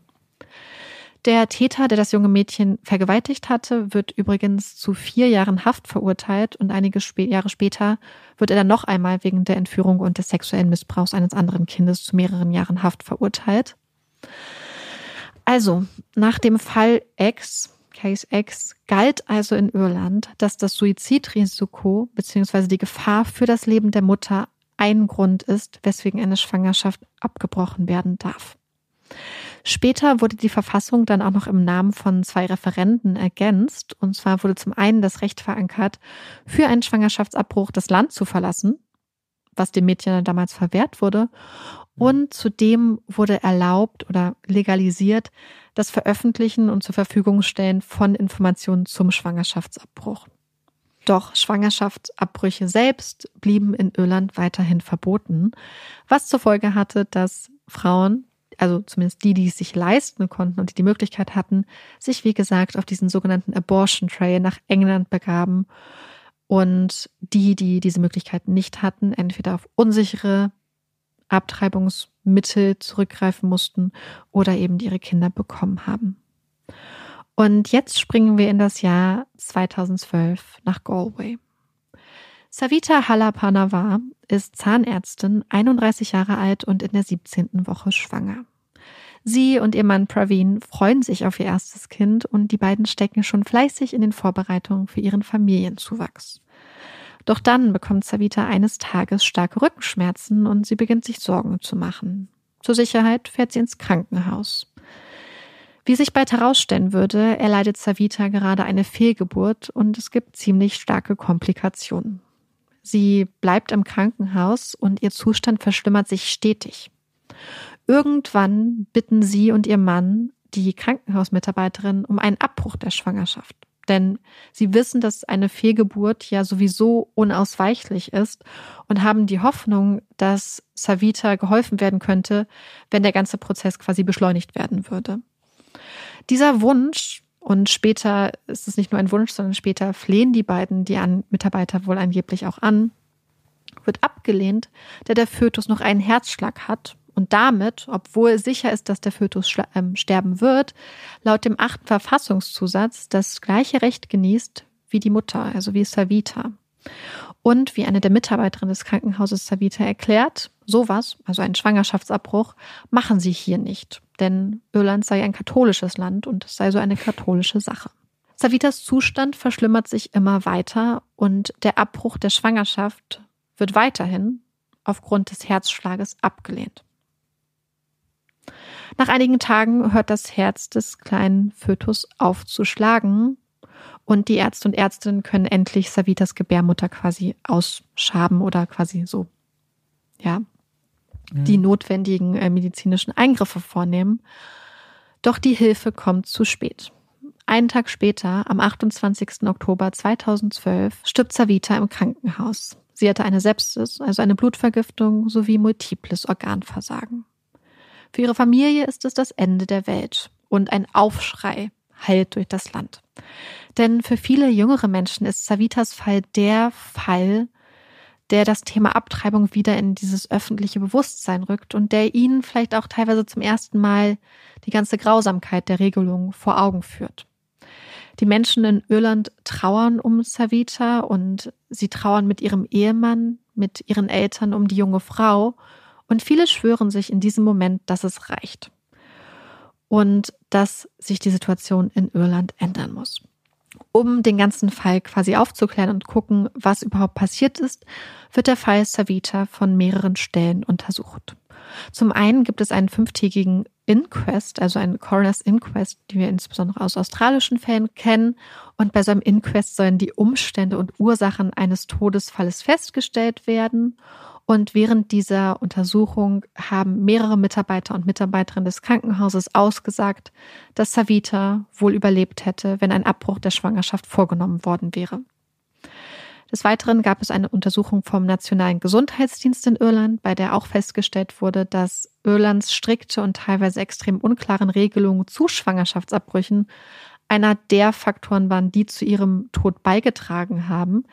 Denn der zuständige Leiter der Untersuchung sagt für eine Regierungskommission aus, dass dieser achte Verfassungszusatz, also der das Leben des ungeborenen Kindes auf eine Stufe mit dem Leben der Mutter stellt oder der schwangeren Person, der Grund war, weswegen sich die behandelnden Ärzte und Ärztinnen quasi die Hände gebunden hatten und das Gefühl hatten, dass ihnen die Hände gebunden waren, da das der Fötus ja immer noch einen Herzschlag hatte. Und es gab noch eine weitere Untersuchung. Da wurde nicht direkt auf die Gesetzeslage eingegangen, jedoch wurde auch hier festgehalten, dass Savitas Zustand insgesamt sehr schlecht überwacht wurde und sehr, sehr schlecht protokolliert wurde. Da gab es einige Informationslücken. Aber auch hier wird festgehalten, dass halt einfach nicht schnell genug gehandelt wurde und dass quasi die notwendigen Sachen nicht durchgeführt wurden, als sich ihr Zustand dramatisch verschlechtert. Wie gesagt, Savitas Tod trifft Irland, trifft nicht nur ihre Familie, sondern ganz, ganz viele Menschen ganz tief im Herzen und führt zu so einer riesigen Anteilnahme und zu einer Art politischen Erwachens. Und dann, sechs Jahre nach ihrem Tod, im Jahr 2018, steht endlich ein Referendum in Irland an. Es geht um den achten Verfassungszusatz, den wir ja jetzt schon kennen. Der Verfassungszusatz, dass das Leben des ungeborenen Kindes auf einer Stufe steht mit dem Leben der schwangeren Person. Und dieser Verfassungszusatz wurde übrigens ursprünglich durch ein Referendum eingeführt. Und zwar damals mit einer Zweidrittelmehrheit. Also zwei Drittel der Leute wollten damals, dass das Leben des Kindes auf der gleichen Stufe steht. Jetzt, 35 Jahre später, dürfen wieder die Iren und Irinnen entscheiden. Wollen Sie den achten Verfassungszusatz behalten oder wollen Sie ihn abschaffen und damit Schwangerschaftsabbrüche legalisieren? Vote yes. Das ist die Bitte an die Menschen, die den achten abschaffen wollen und endlich ein Recht auf Schwangerschaftsabbrüche haben wollen. Und es gibt zwei Menschen, die sich ganz besonders dafür einsetzen. Und das sind Savitas Eltern. Die beiden richten sich unter anderem in einem sehr emotionalen Videoappell in die Menschen in Irland, denn für sie ist klar, Schwangerschaftsabbrüche müssen legalisiert werden und der achte Verfassungszusatz muss weg. Im Mai 2018 ist es dann soweit. Die Stimmen werden abgegeben und gezählt und 66,4 Prozent der Wählerinnen und Wähler stimmen tatsächlich für Yes. Was bedeutet, jetzt gibt es einen 36. Verfassungszusatz der irischen Verfassung, der den achten aufhebt. Für Savitas Eltern ist es eine riesige Erleichterung. Sechs Jahre lang hatten sie dafür gekämpft, hatten darauf hingearbeitet und sie sagen, dass Savitas Seele nun endlich in Frieden ruhen kann. Und ihr Papa hat auch noch einen Wunsch, denn er wünscht sich, dass das Gesetz, das Schwangerschaftsabbrüche am Ende regelt, nach seiner Tochter benannt wird. Savitas Law. Hm. Ja. Gott. Und dieser Fall hat mir auch wirklich nochmal ganz krass auch diese Art von Desinformationskampagnen mhm. vor Augen geführt. Denn ich war auf so einer Seite, also ich wollte, habe halt verschiedene Seiten angeguckt, wo halt beschrieben wurde, was auch passiert ist und bin auf einer Seite gelandet. Ich habe es mir gar nicht erst so genau angeguckt und dachte, oh, das sieht ja ganz krass ähm, genau protokolliert aus, was alles passiert ist. Und die Seite erweckt den Eindruck, dass es halt überhaupt nichts mit der verweigerten ähm, Abtreibung, dem verweigerten Schwangerschaftsabbruch zu tun hat. Und äh, beruft sich so auf die ganzen Untersuchungen und so und stellt das so vermeintlich objektiv und vollständig dar. Und man bekommt den Eindruck, dass es gar keine Frage von Schwangerschaftsabbruch ja oder nein ist. Und dann habe ich mir die Seite genauer angeguckt und es ist halt eine von diesen ganz krassen Anti-Abtreibungsseiten, die auch massiv Verschwörungstheorien zum Beispiel gestreut haben. Und mhm. als ich dann weiter recherchiert habe, habe ich halt gemerkt, ja, sie haben bestimmte Aspekte aus den Untersuchungen aufgezählt, aber sie haben ganz, ganz viel verschwiegen. Nämlich die ganzen Aussagen, die gesagt haben, dass eine Abtreibung unter anderem eine frühere Abtreibung wahrscheinlich ihr Leben gerettet hätte. Und dass genau diese Unklarheit und diese strikten Abtreibungsregeln der Grund waren, weswegen die Ärzte und Ärztinnen quasi nicht ihrer Pflicht nachkommen konnten oder Angst hatten, ihrer Pflicht nachzukommen, obwohl sie eigentlich wussten, was sie hätten tun sollen. Und ähm, das hat mir wirklich richtig krass vor Augen geführt, wie viele mhm. Missinformationen da draußen einfach sind und weswegen auch einfach so eine ja ähm, so eine richtige, faktisch richtige Information darüber auch einfach total wichtig ist. Ja, voll. Savita ist übrigens auch nicht die erste Frau in Irland, die aufgrund einer Schwangerschaft so stirbt. Also es gibt viele Fälle. Und es gibt zum Beispiel noch ein Beispiel, was es auch total krass eigentlich nochmal verdeutlicht. Und das ist das Beispiel von Sheila Hodges. Sie war schwanger und hatte gleichzeitig eine Brustkrebserkrankung.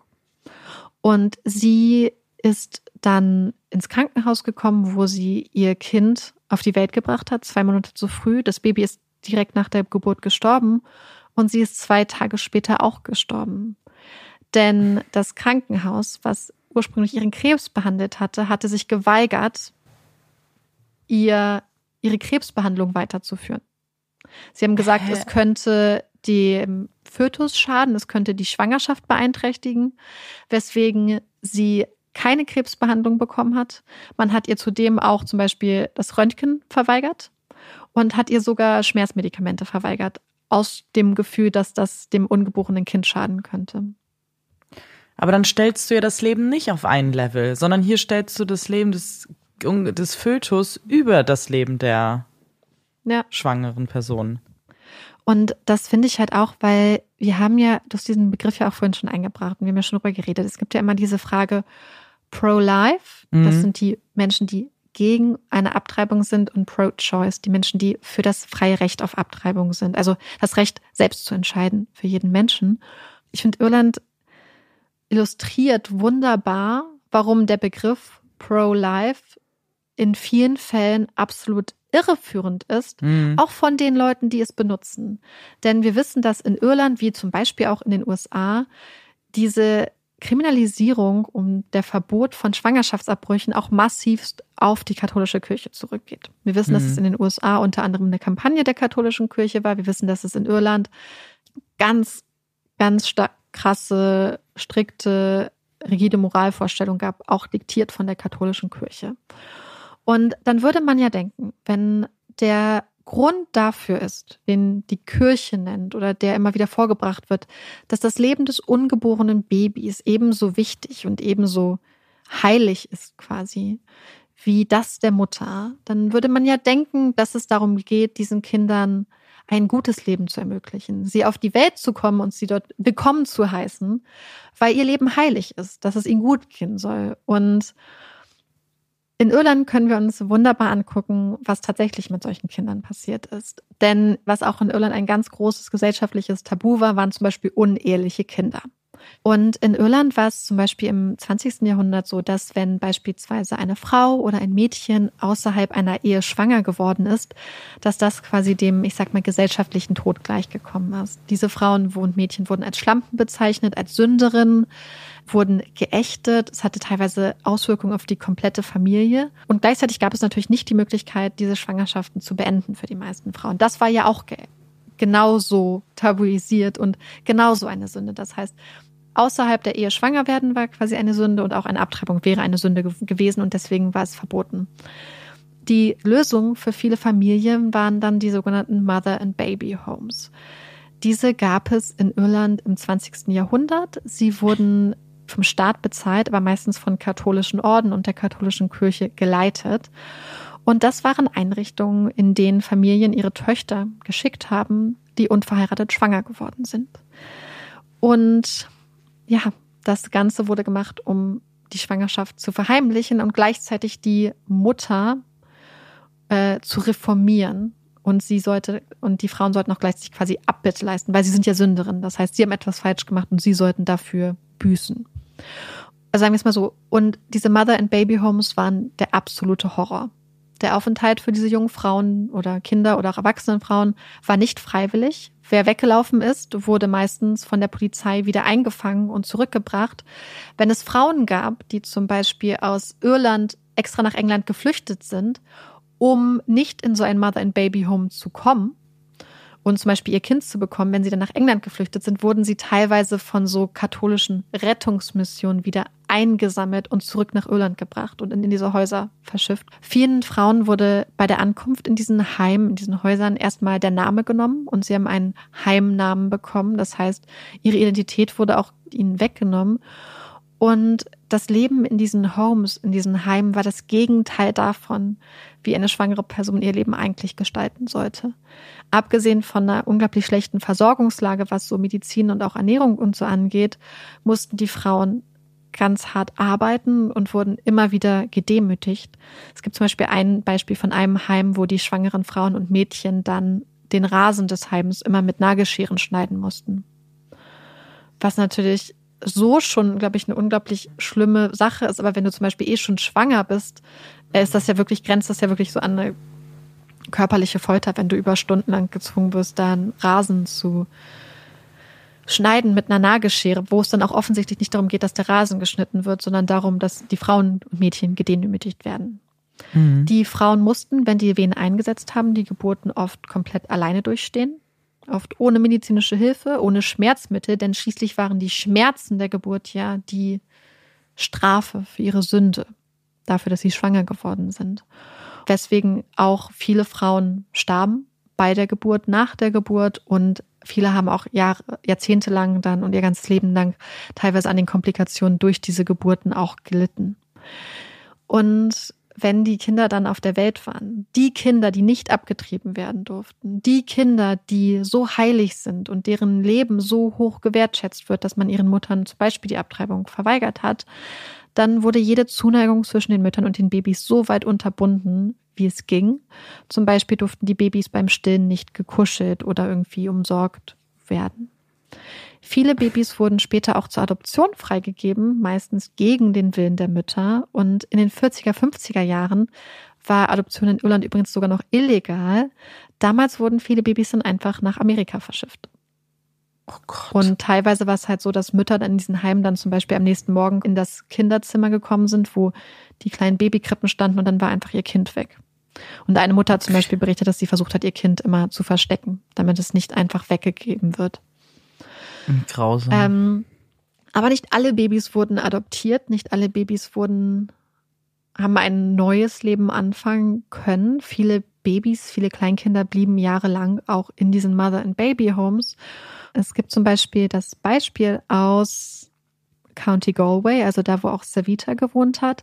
Und dort gibt es das sogenannte Mother and St. Mary Mother and Baby Home, was von einem katholischen Schwesternorden geleitet wurde. Und eine Frau aus der Gemeinde, Catherine Corliss, hatte sich irgendwann mal dran gemacht, die Geschichte dieses Babyhomes zu recherchieren. Sie wollte einfach rausfinden, was damals passiert ist und hat angefangen und hat ganz viele Sterbeurkunden von kleinen Babys und kleinen Kindern gefunden. Über 800. Aber außer bei zwei dieser Kinder konnte sie in keinem Dokument nachvollziehen, wo die Kinder beerdigt wurden. Krass. Das heißt, sie hatte einfach Sterbeurkunden oder Vermerke für hunderte Kinder, aber keinerlei Hinweis darauf, wo diese Kinder beerdigt wurden. Und sie hat dann sehr lange recherchiert, hat Artikel dazu geschrieben und irgendwann hat man dann ein Team aus Archäologen und Archäologinnen drauf angesetzt und sie haben die Babys gefunden. Denn in der Gemeinde gab es quasi so eine Stelle, die auch früher, wo man früher dachte, dass da ein Grab wäre für Pestopfer oder irgendwas mhm. aus dem Mittelalter. Doch als man dort gegraben hat, hat man in so einer unterirdischen, ja, in so einer Art alten Klärgrube hunderte Babyleichen gefunden und Skelette von Babys zwischen neugeboren bis ungefähr drei Jahre alt.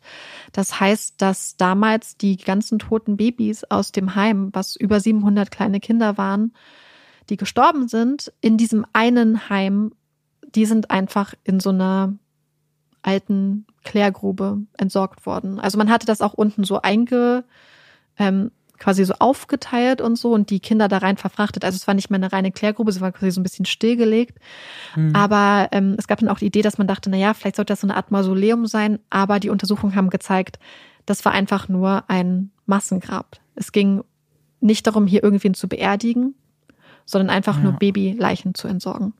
Oh Gott, ey, das ist ja so schlimm. Und ähm, am Ende wird man feststellen, dass in den Mother and Baby Homes in diesen ganzen Jahrzehnten ungefähr 9000 Babys und Kleinkinder gestorben sind. Es sind auch sehr, sehr viele Mütter und Mädchen gestorben. Und das Krasse ist, dass das letzte dieser Heime 1998 geschlossen hat. Das letzte Mother and Baby Home in Irland hat dann, also vor 24 Jahren, erst seine Pforten geschlossen. Und viele Leute, die diese Mother and Baby Homes kannten, waren auch gar nicht so wirklich überrascht, weil sie gesagt haben, dass diese, wie was mit den Babys gemacht wurde, dass sie einfach sich selbst überlassen wurden, dass sie einfach ausgehungert wurden, dass sie keinerlei Zuneigung, keinerlei Fürsorge bekommen haben und so, dass das halt an der Tagesordnung war in vielen Heimen. Und wie wir darauf gekommen sind, ist ja, dass die katholische Kirche diese Mehr des heiligen Lebens propagiert hat, massivst jahrzehntelang, jahrhundertelang sich dafür eingesetzt hat, dass Menschen kein Recht auf Abtreibung haben, weil das Leben heilig ist. Aber wenn wir uns angucken, was in Irland passiert ist, wenn wir uns angucken, was in katholischen Heimen auch für indigene Kinder passiert ist, in Kanada, in den USA, Australien, was in so vielen Kinderheimen der katholischen Kirche passiert ist, dann ist das einfach nur unglaublich zynisch. Ja. Ähm, dieses Thema ist unglaublich groß. Ich überlege, also ich wollte eigentlich mehr noch darüber berichten, habe mich jetzt dagegen entschieden, weil ich gerne eine Folge dazu machen möchte.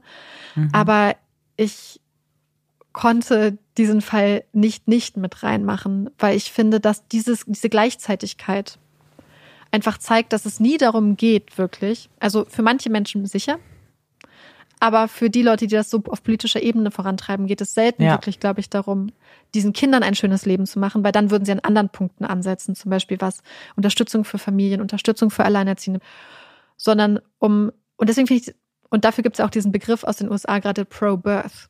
Diese Menschen sind mhm. nicht pro, per se pro-life, sondern ja. pro-birth. Ja. Sie sind dafür, dass dieses Kind auf die Welt kommt. Was dann mit dem Kind passiert, ist egal. Und man sieht es auch so krass an diesen Kindern, die sagen, das Baby ist auf der gleichen Stufe und hat das gleiche Recht wie die Mutter, aber diese Kinder wurden auch jahrelang immer gedemütigt. Und wurde immer wieder gesagt, dass sie das Produkt einer Sünde sind und immer diskriminiert. Und ich finde, das zeigt einfach, dass es nicht ernst gemeint ist und auch dieses Ausmaß, wie vieles von diesen mhm. Homes gab, wie viele von katholischen Nonnen und, und so geleitet wurden, weltweit, zeigt einfach, wie heuchlerisch das ist und wie bigott. Ja, heuchlerisch ist es, genau. Und ähm, nach dem Wort. Ja.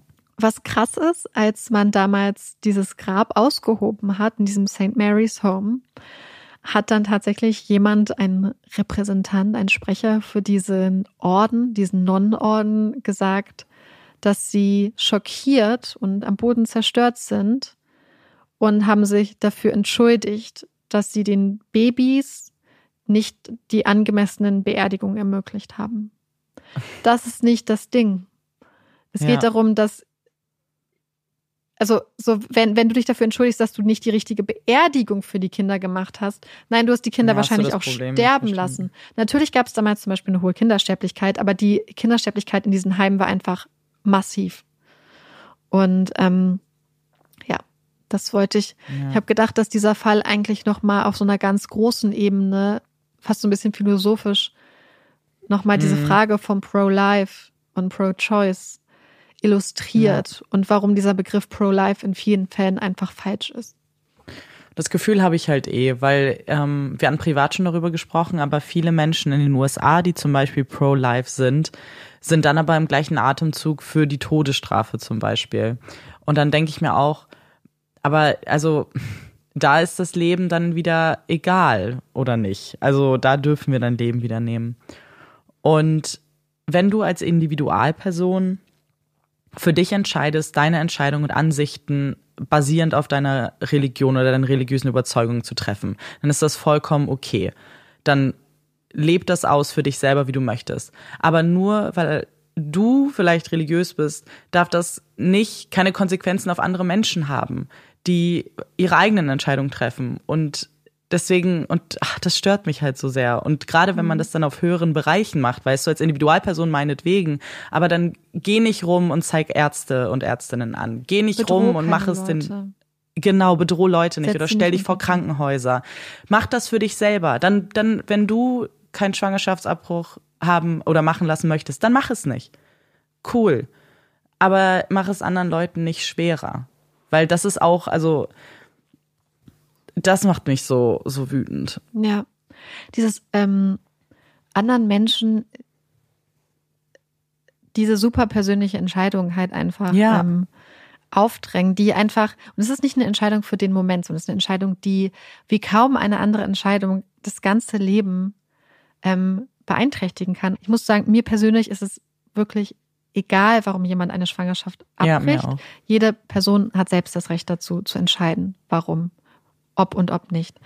Ähm, aber wenn jetzt beispielsweise eine Person sagt, sie ist nicht in der Lage dazu, dann sollten wir dieser Person glauben, dass sie diese Entscheidung Ja. treffen kann. Und Aber wer ähm, sind wir, darüber zu urteilen? weil was man halt auch, glaube ich, nicht vergessen darf, ist, dass eine Schwangerschaft mit Komplikationen und Risiken einhergeht und dass die Risiken einer Schwangerschaft und einer Geburt oft viel, viel, viel, viel größer sind als die einer legalen, sicheren Abtreibung. Das heißt, du verpflichtest Leute nicht nur ein Kind auf die Welt zu bringen, sondern auch einen vergleichsweise gefährlichen Vorgang mitzumachen. Und warum das besonders krass ist, ist, dass, wenn man sich die Statistiken anguckt für die sogenannte Maternal Mortality, also die Muttersterblichkeit, also ist jetzt der Begriff Mutter, aber natürlich für schwangere Personen. In den USA ist diese Sterblichkeit sehr, sehr, sehr viel höher als in anderen Industrienationen. Eine Statistik vom CDC, also aus den USA, zeigt zum Beispiel, dass pro 100.000 Geburten sterben in den USA 23,8 Personen. Krass. Während das in Deutschland zum Beispiel nur 3,2 sind. Also viel, viel, viel, viel weniger. Und in anderen Industrienationen auch. Gleichzeitig ist in die USA ein Land, wo es zum Beispiel keinen Mutterschutz gibt, etc. und keine Unterstützung und alles. Und ich finde, es zeigt halt einfach nur, dass es halt einfach, du zwingst Menschen in eine potenziell lebensgefährliche Situation, was auch insbesondere zum Beispiel auch für schwarze Frauen gilt. Denn die haben zum Beispiel ein dreifach erhöhtes Risiko, bei einer Geburt zu sterben im Vergleich zu zum Beispiel weißen Frauen. Und auch bei hispanischen Frauen ist die, das Risiko auch gestiegen, also in den USA, während weltweit das Risiko gesunken ist, diese Maternal Mortality, der Sterblichkeit bei der Geburt, ist es in den USA in den letzten Jahren immer weiter gestiegen. Und in diesem Klima, dieser Gesundheitsversorgung und dieses Risiko, da zwingst du Leute dann. Weil du sie ihnen einfach verwehrst, vielleicht im Zweifelsfall ein paar Tabletten zu schlucken, um eine Schwangerschaft Ja. abzubrechen.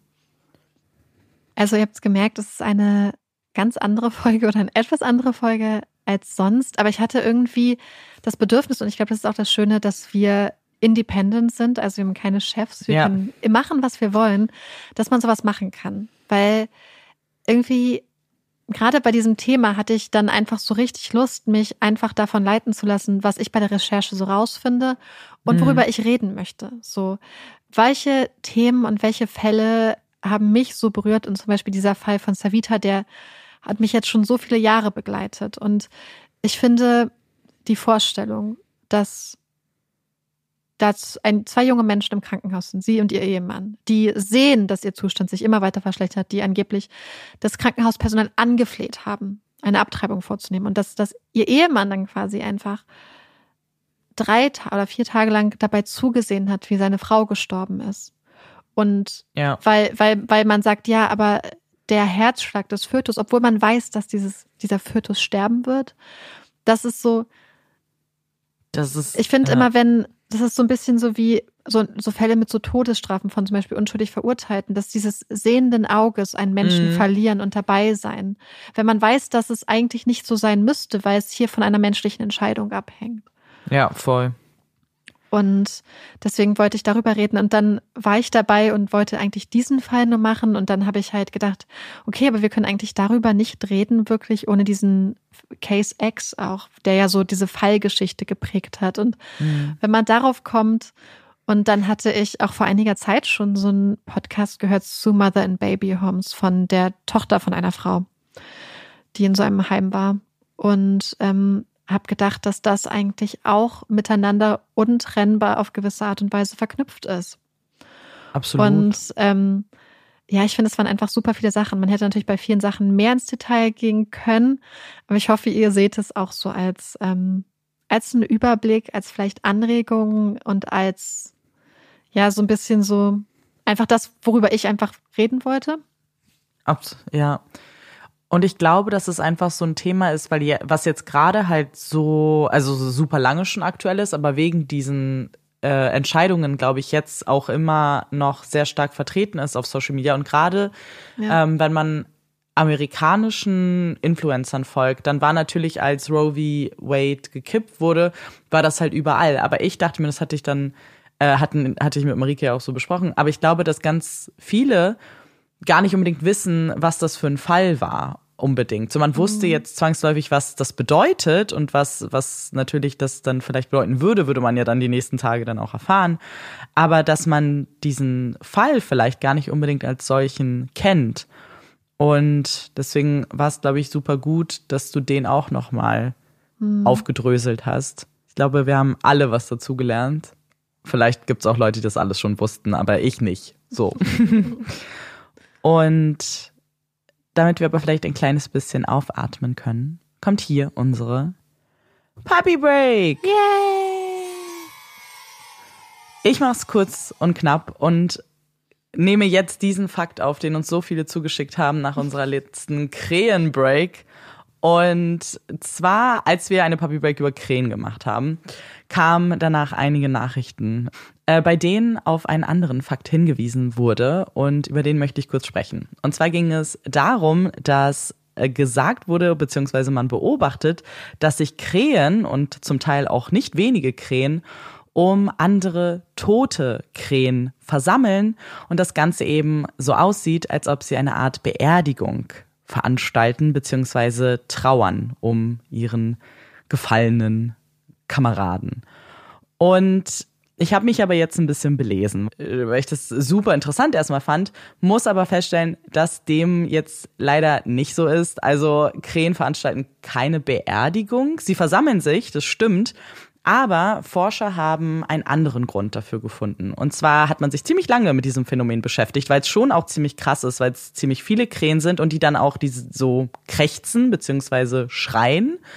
Und man hat dann die Hirnaktivität untersucht und konnte dabei feststellen, dass die Bereiche im Gehirn aktiviert wurden, die zum Beispiel für das Lernen oder halt eben für Beobachtung zuständig sind. Also man vermutet, dass die Krähen das machen, weil sie damit die Gefahrenquelle ausmachen wollen und andere Krähen vor dieser Gefahr warnen, indem sie halt schreien. Deswegen kommen quasi ganz viele Krähen zusammen und analysieren diese Situation, was ich halt mindestens genauso spannend finde, ja. ehrlich gesagt, um halt rauszufinden, was die potenzielle Gefahr dahinter stecken könnte, warum jetzt auf einmal da eine tote Krähe ist. Und man hat auch dann noch weitere Experimente gemacht, was auch das gleiche Thema ungefähr betrifft. Und zwar hatten wir ja in der letzten Krähenbreak und auch schon bei anderen Vögeln rausgefunden, dass sie sich Menschengesichter merken können. Und tatsächlich ist es so, dass wenn man einen Menschen mit einer toten Krähe in Verbindung bringt. Bei dem Experiment wurden übrigens keine echten toten Krähen benutzt, sondern ausgestopfte Tiere. Dann haben sich das die Krähen gemerkt und haben den Menschen auch ohne tote Krähe, wenn sie ihn gesehen haben, haben sie dann Warnschreie losgeschickt. Krass. Weil sie sich gemerkt haben eben, dass dieser Mensch irgendwie mit einer anderen toten Krähe äh, in Verbindung gebracht wurde. Ganz extrem war die Reaktion übrigens bei diesem Experiment, wenn der Mensch plus tote Krähe plus ein lebender Bussard beobachtet wurde, weil das ist halt ein, ein Feind der Krähen. Und dann hat man das als ultimative Gefahr quasi gesehen, weil nicht nur der Mensch da ist, der, mhm. sondern auch noch ein anderer Vogel.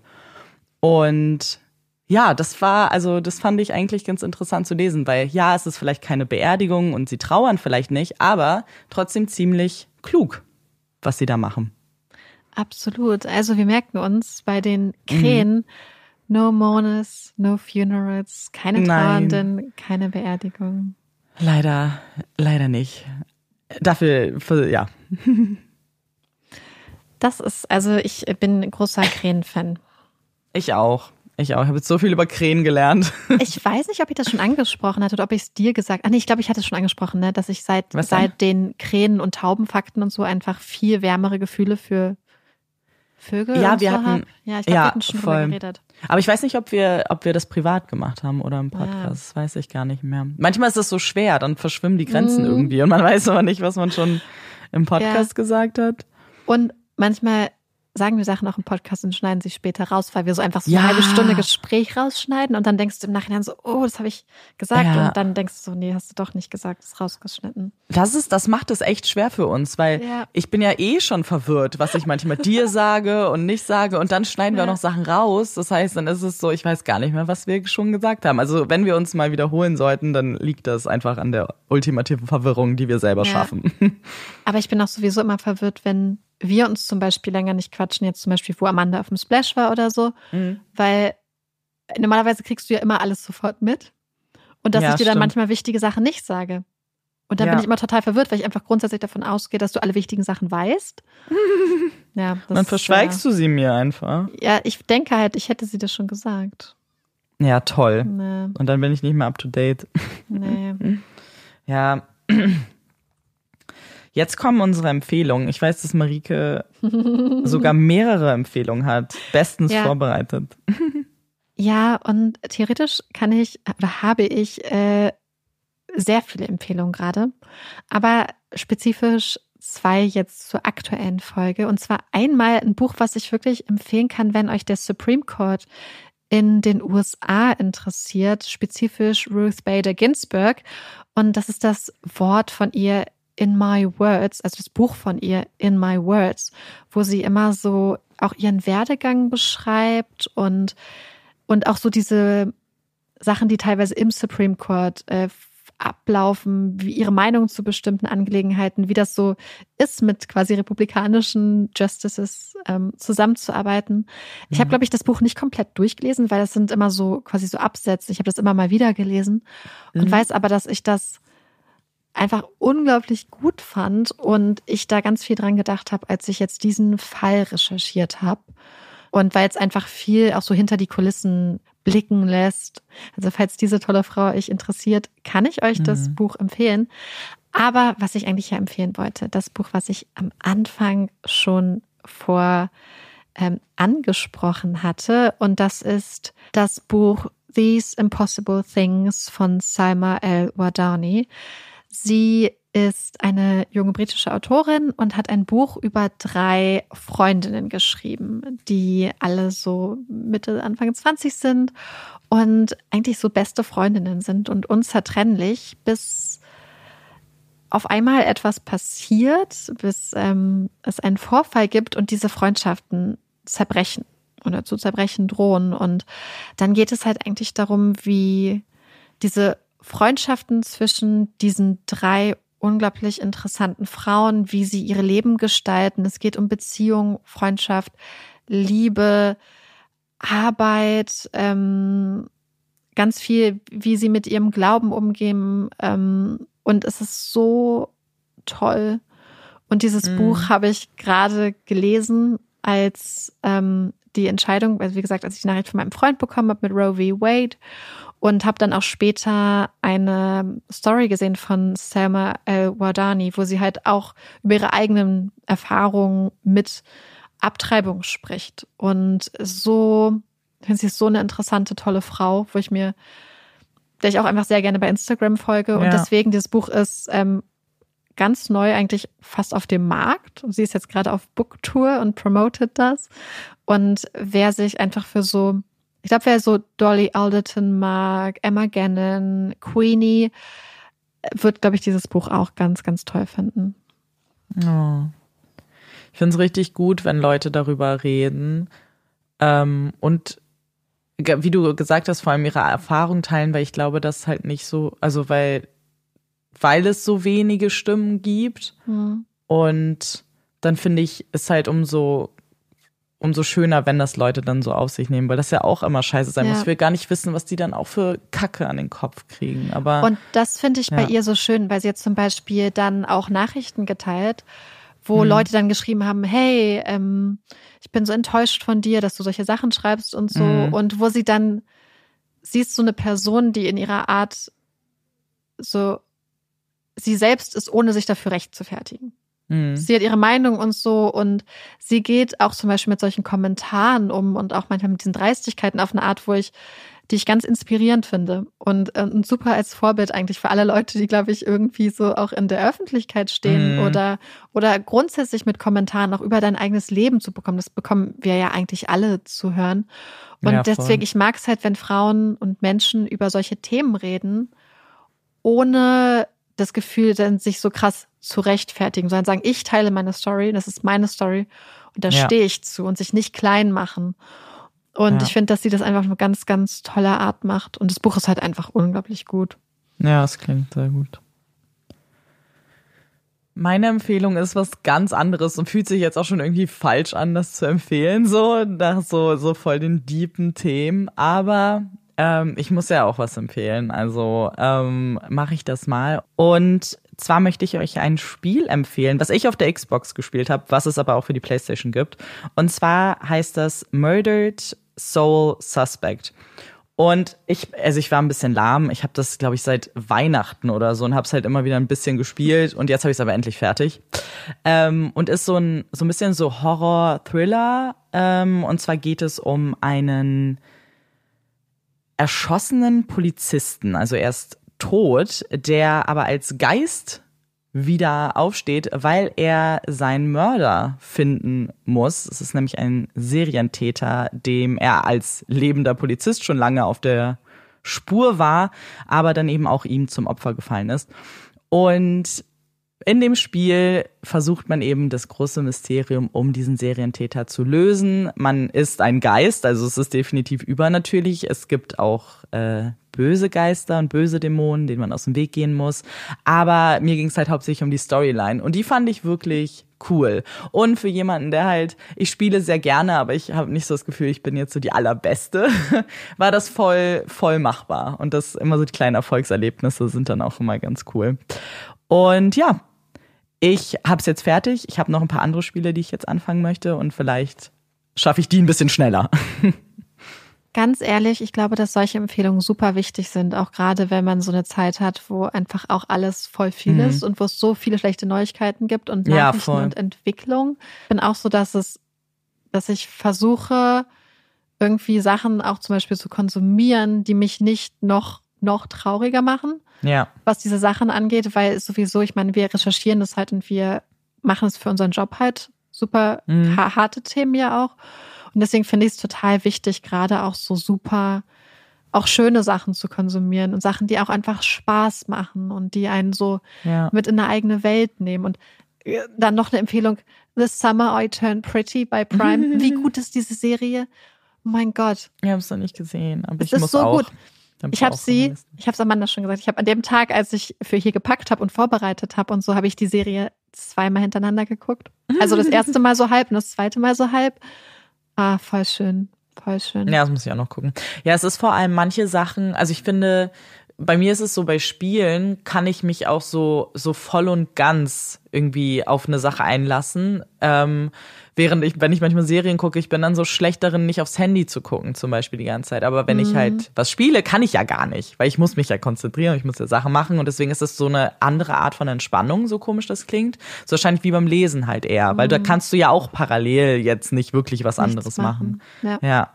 Ich glaube, das ist gar nicht seltsam. Ich glaube, das ist total dieser Flow-Zustand, den du erreichst. Mhm. Ja. Voll. So, hast du einen Hot Take? Hot Takes, ja, habe ich. Ähm, wenn auch super random, aber der Oh, ich kam bin mir. gespannt. Na, du weißt es eigentlich. Weil als wir letztens geredet haben, ich weiß gar nicht mehr, wann das war, ich habe kein Zeitgefühl gerade. Ähm, vielleicht sogar gestern. Gott, ey, ist so schlimm. Ähm, haben wir über Proteinpulver geredet. Das ist schon Und- länger her, Amanda. Okay, dann ist nicht Das gestern. Es fühlte sich auch länger her an, aber ich weiß jetzt. Mindestens eine Woche her. Oh Mann. Ja, ich, es fühlte sich auch länger her an, aber dann war ich so, ich weiß gar nicht, wann das war. Ey, war Ähm, ich auf da jeden bei meinen Eltern sogar? Ich glaube, das ist richtig Das kann lange her, sein. Amanda. also es war nicht gestern. Aber wir haben wir über Proteinpulver geredet und ich mag Proteinpulver sehr, aber absolutes No-Go, Proteinpulver mit Wasser. Wer das trinkt, ich, ich weiß, also ich weiß, dass das super viele machen, deswegen sehe ich das als Hot Take an. Ich finde das so ekelhaft und ich frage mich, ob die Leute keinen Geschmacksnerven haben, weil es schmeckt halt so verwässert und also offensichtlich, weil da ist Wasser drin und so eklig. Ich, also ich muss es mit irgendwie irgendeiner Form von Milch oder cremig, also es ist irgendeine Milch oder Milchalternative. Und dann schmeckt es halt auch saugeil. Und dann trinkt man auch gerne Proteinpulver, finde ich. Aber machen das Leute? Ihr müsst das mal sagen. Machen Leute Ja. Protein? Weil ich dachte immer, also ich habe auch Proteinpulver mir mal bestellt. So, so Vanille-Zeug. Und ich mache mir dann immer so ein bisschen, zum Beispiel, wenn ich so Baked Oatmeal mache. Mhm. Oder mal so ein bisschen, aber auch nicht zu viel, in so einen Shake, so einen Smoothie. Mhm. Aber ich wäre gar nicht auf die Idee gekommen, also ich wäre wirklich nicht auf die Idee gekommen, das Zeug zu trinken. Ich dachte, das ist immer so zusätzlich und ich wäre gar nicht, ich weiß nicht wieso, wär ich, ich wäre nicht auf die Idee gekommen, dass das das Zeug ist, was man dann auch trinkt, einfach mit so einer Milch oder so. Ich glaube, dass das der Ursprungsgedanke hinter Proteinpulver ne? ist und dass danach es abgewandelt wurde in mit, ja, ich tue es da rein. Und das ist halt vor allem das mit Wasser trinken sehe ich halt immer im Gym, weißt du, also im Fitnessstudio. Weil da Mhm. machen dann Leute das immer in ihre, ihre Schüttelbecher, Shaker. genau, Shaker. Und dann das Wasser dann da rein. Und ich irgendwann musste ich es auch mal machen, weil ich einfach nichts mehr da hatte, was anderes. Und ich hatte irgendwie Sport gemacht und wollte ich halt auch den trinken. Und ich dachte mir danach wirklich, glaube ich, kotze. Ich fand das so eklig mit Wasser. Und das war eigentlich, und dann aber vor allem dieser krasse Unterschied zu Milch, in Anführungszeichen, war halt einfach, ich verstehe, ich frage mich, ob das auch eine Kaloriensache ist, aber das wäre mir halt scheißegal. Weil nach einem Workout braucht dein Körper einfach richtig viel Zeugs. Gib ihm Zeugs. Ja, voll spannend, ey. Ja, Ja. echt, wie witzig. Ich habe, glaube ich, also mir, ich, mir war bewusst, dass Leute Proteinshakes trinken, aber ich dachte, glaube Mhm. ich, immer, dass es noch irgendeine Stufe über einem Proteinpulver ist. Ah, Nee, ah, sehr. So viel. einiges dazugelernt. Ja, voll. Was ist denn dein Hot Take? Also mein Hot Take, wir waren gestern so später Nachmittag abends hier unterwegs und sind zum Forstsee gelaufen. Und ähm, war voll schön. Ich bin auch übrigens spontan äh, schwimmen gegangen, was, was nicht gut war, weil ich kein Bikini und nichts dabei hatte, aber es war richtig cool. Und dann sind wir zurückgegangen. Und auf dem Rückweg läuft man teilweise bergab. Mhm. Und ich habe einfach gemerkt, also ich gehe gerne flach. Ich meine, Niedersachsen ist ja eh auch alles so ein bisschen flach. Ich gehe gerne leichte Steigung Mhm. und auch ein bisschen leicht bergab ist okay. Aber sobald es krasser wird, finde ich, glaube ich, bergab schlimmer als bergauf. Weil auf dem ganzen Hinweg war ich nur so, oh, es ist ein bisschen anstrengend, so ich merke so ein bisschen den Beinen beim Bergauf. Aber beim Bergab war ich richtig, fand ich nicht so gut. Aber, und jetzt korrigiert mich vielleicht alle, die irgendwie medizinisches Wissen haben oder von Anatomie sich auskennen, ist es nicht auch so, dass das für die Gelenke belastender ist, runterzugehen? Ich meine, sein. das mal gehört zu haben. Aber, Aber, es ist so, aber weißt du, was ich meine? Es ist so unkontrolliert teilweise. naja, aber das ist so- es. Ja, ich glaube, dass die Bewegung, weil ja, weil du musst dich ja so, du musst dein Gleichgewicht ja auch irgendwie anders balancen. wenn du runterläufst, habe ich das Gefühl. Musst immer so ein bisschen nach hinten. Ganz komisch. Ah, und ach, noch eine Sache, die richtig witzig war. Ich hatte dann, äh, mein Freund hat, als ich ins Wasser gegangen bin, beziehungsweise davor, als ich überlegt hatte, ob ich ins Wasser gehe, Fotos gemacht. Mhm. Und dann habe ich diese Fotos, wo man wirklich so sieht, quasi so Schritt für Schritt, wie ich ins Wasser gehe und überlege und wie ich dann am Schluss drinne bin, ja, Ja. meiner Mom geschickt. Und Ja. dann hat sie mich gefragt, ob mein Freund schwimmen gegangen ist. Und dann dachte ich so, Mama, wie, also, also A, kennt sie meinen Freund und weiß, dass das nicht Ja. passieren würde. Ja. Aber wie kommst du darauf, dass die Person, die da im Wasser ist, und ich hatte sogar noch so, ich hatte noch mein, mein, meine Bluse an. Ach so, sie dachte, das ist äh, er. Ja, ja. Ach so, okay, okay. Hä? meinte so, ah, ist er schwimmen gegangen? Und ich so, Mama, das bin ich. So, Oh wie mein kannst also Gott. so, wir sehen uns also nicht mal Nee. ansatzweise ähnlich von den Haaren von nichts. Nee, mm, mm. Und ich hatte sogar beim Schwimmen halt sogar noch meine Bluse an, weil ich ja nichts an dabei hatte. So. Ja. Und dann war ich so, Mama, wie, wieso soll ich dir Fotos schicken? Das bin offensichtlich ist das deine Tochter, die da im Wasser schwimmt.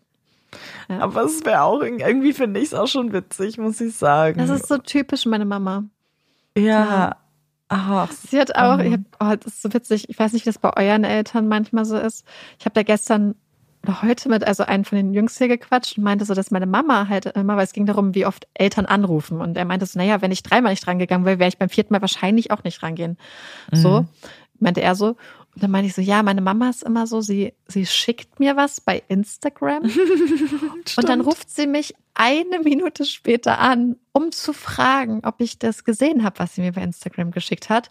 Was sie manchmal macht, ist, sie schickt es mir auf meinen Kanal und schickt Mhm. es zwei Minuten zu Puppies, später zu Puppies in Crime, wenn ich Mhm. nicht direkt geantwortet habe. Und dann ruft sie mich an und fragt. Und heute hat sie mir also, hat sie mir eine E-Mail geschickt. Dann hat sie mir eine Nachricht bei Instagram geschickt, um mir zu schreiben, dass sie mir die E-Mail geschickt hat, nur um mich dann drei Minuten später anzurufen, um zu fragen, ob ich das erhalten habe von ihrer Mama. Und das Ey. Witzige ist, dass meine Mutter früher auch eigentlich nie wirklich so anhänglich war. Also so, wenn ich zum Beispiel Mhm. nach dem Abi unterwegs war das Jahr, habe ich teilweise wirklich wochenlang keinen Kontakt zu meinen Eltern gehabt. Und meine Mutter meinte so, ach so, ich dachte, dein Vater meldet sich bei dir. Mein Vater dachte, meine Mutter meldet sich Mhm. bei mir. Am Schluss hat sich niemand bei mir gemeldet. Und jetzt finde ich das so süß, dass sie halt dann einfach so, wenn du mir eine Nachricht schickst, werde ich schon noch drauf antworten. Manchmal geht es halt nicht so. Naja, klar. Und dass sie dann immer sofort überprüfen will, ob ich es schon gesehen habe. Ja. Aber ich kenne das, ich bin bei dir ja auch manchmal so. Ich schicke dir was und dann muss ich dich trotzdem noch anrufen. Hast du es gesehen? Es ist ja, vor allem, ich finde es gerade bei so Instagram irgendwie Memes oder so halt super witzig, weil dann ist es so, weil klar, wenn man jemandem was schickt, dann will man halt auch sofort eine Reaktion haben, weil man Ja. hat ja schon reagiert selber und hat ja befunden, ich finde das jetzt so gut oder witzig, dass ich das teilen muss und dann will ich ja, da, dass das auch gewürdigt wird.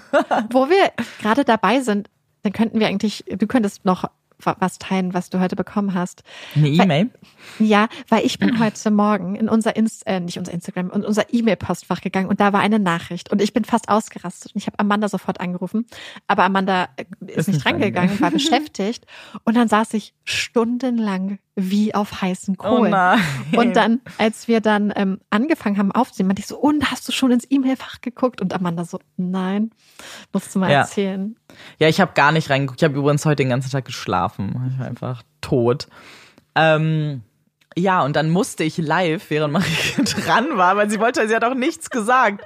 Weil ich war so, ist es wenigstens was Gutes? Sage ich nicht. So richtig dramatisch, weil war ich so, oh mein Gott, ist es jetzt irgendwas passiert? Und dann haben wir, und zwar haben wir eine E-Mail bekommen von einer Person, die, glaube ich, auch die meisten, die unseren Podcast hören, wahrscheinlich irgendwie in Verbindung bringen können mit einer Folge. Und zwar hatte Liz Rose, die Tochter von Sandy und Jim, eine E-Mail geschrieben, dass sie gerade in Berlin ist und dass ihre Mutter, Sandy, ihr gesagt hat, dass wir ja in Kontakt stehen, weil ich schreibe, äh, ich tausche mich ja mit ihr aus. Und genau, dass sie gerade in Berlin ist und dass sie mal Danke sagen wollte und äh, quasi, ob man sich so sehen könnte. Ich muss ihr auf jeden Fall noch antworten. Ich habe das, das jetzt ganz frisch alles. Aber äh, war richtig perplex. Hatte dann kurz Angst, dass es fake ist. Aber voll, voll krass irgendwie. Also es ist ja immer noch für mich so krass, dass dass ich Briefe schreibe mit Sandy, dass sie so weiß, dass wir als Puppies in Crime ja auch irgendwie existieren. Irgendwie ist das für mich immer noch wahnsinnig verrückt. Amanda ist auch immer, wenn sie Nachrichten kriegt, dann, wenn, dann rufst du mich auch an, dann, Ja, ja, ja, äh, ja. um darüber zu reden direkt. Ähm, das ist Ja, dann immer, voll. wenn, wenn Amandas Stimme schon sehr emotional ist, ist das auf Sandy äh, bezogen. Ja. Ja, das Problem ist, ich glaube, eigentlich wollten wir eine Update-Folge machen, aber weil wir ja jetzt gerade über das Thema schon sprechen, kann ich es vielleicht mal kurz einwerfen. Ähm, wir haben ja unsere Folge Jim und Sandy damit beendet, dass jetzt ja gerade ähm, der Fall nochmal vor ein Gericht gegangen ist und ähm, die Richter und Richterinnen entscheiden sollten, ob das Urteil quasi bestätigt wird. Und jetzt gab es dazu eine Entscheidung äh, vor ein paar Wochen und zwar haben sie das Urteil bestätigt. Und ich glaube, das ist halt für super viele richtig, also für mich auf jeden Fall ein riesengroßer Schock gewesen Ja. Ähm, weil man schon auch das Gefühl hatte und ich glaube Sandy auch das Gefühl hatte, dass da doch Richter waren, die irgendwie schon verstanden haben, dass dieser Fall auf sehr dünnen Beinen steht. Scheinbar nicht. Ähm, das heißt jetzt aber, und das hatte Liz, glaube ich, auch kommentiert unter einem Post auf Facebook, dass ähm, das jetzt eben in die nächste Etappe geht, dass jetzt äh, Kathleen Zellner übernimmt und dass auch schon DNA-Tests gemacht wurden, dass es jetzt darum geht, quasi ihre Unschuld zu beweisen und man bleibt jetzt optimistisch, ähm, weil es eben schon Tests und Ergebnisse gibt. Was genau wissen wir natürlich nicht. Aber ja, ich glaube, man, ich, ich selber halte auch gerade jetzt so an der Hoffnung fest, weil mich das, glaube ich, schon sehr runtergezogen hat. Ja. Ähm, und will gar nicht wissen, wie das für die Familie sein muss. Aber ähm, ja, Amanda hält uns alle auf dem Laufenden. Ja, ja, ja, absolut. So, Genau. die Fertig. Folge ist jetzt auch schon sehr lang, Lang. dafür, dass ich eigentlich dachte, sie ist nicht so lang. Und, du dachtest, äh, die ist nicht so lang? Ich wusste, nee, ich dass wusste die lang schon, wird. dass es viele Seiten sind, aber in meinem Kopf waren das ja nur so ganz kurze Fälle, weißt du, was ich meine? ja, ja, ja, klar. Aber es ist ja immer, wenn du viele Notizen hast, es wird ja noch länger dann gesprochen. Ja. Aber dann wollen wir diese Folge beenden. Wir hoffen, sie hat euch gefallen. Wir sind sehr gespannt auf eure Nachrichten. Und wir hoffen, ihr hört uns auch beim nächsten Mal wieder zu. Ich bin Amanda Ich bin Marike. und das ist Puppies in Crime. Tschüss.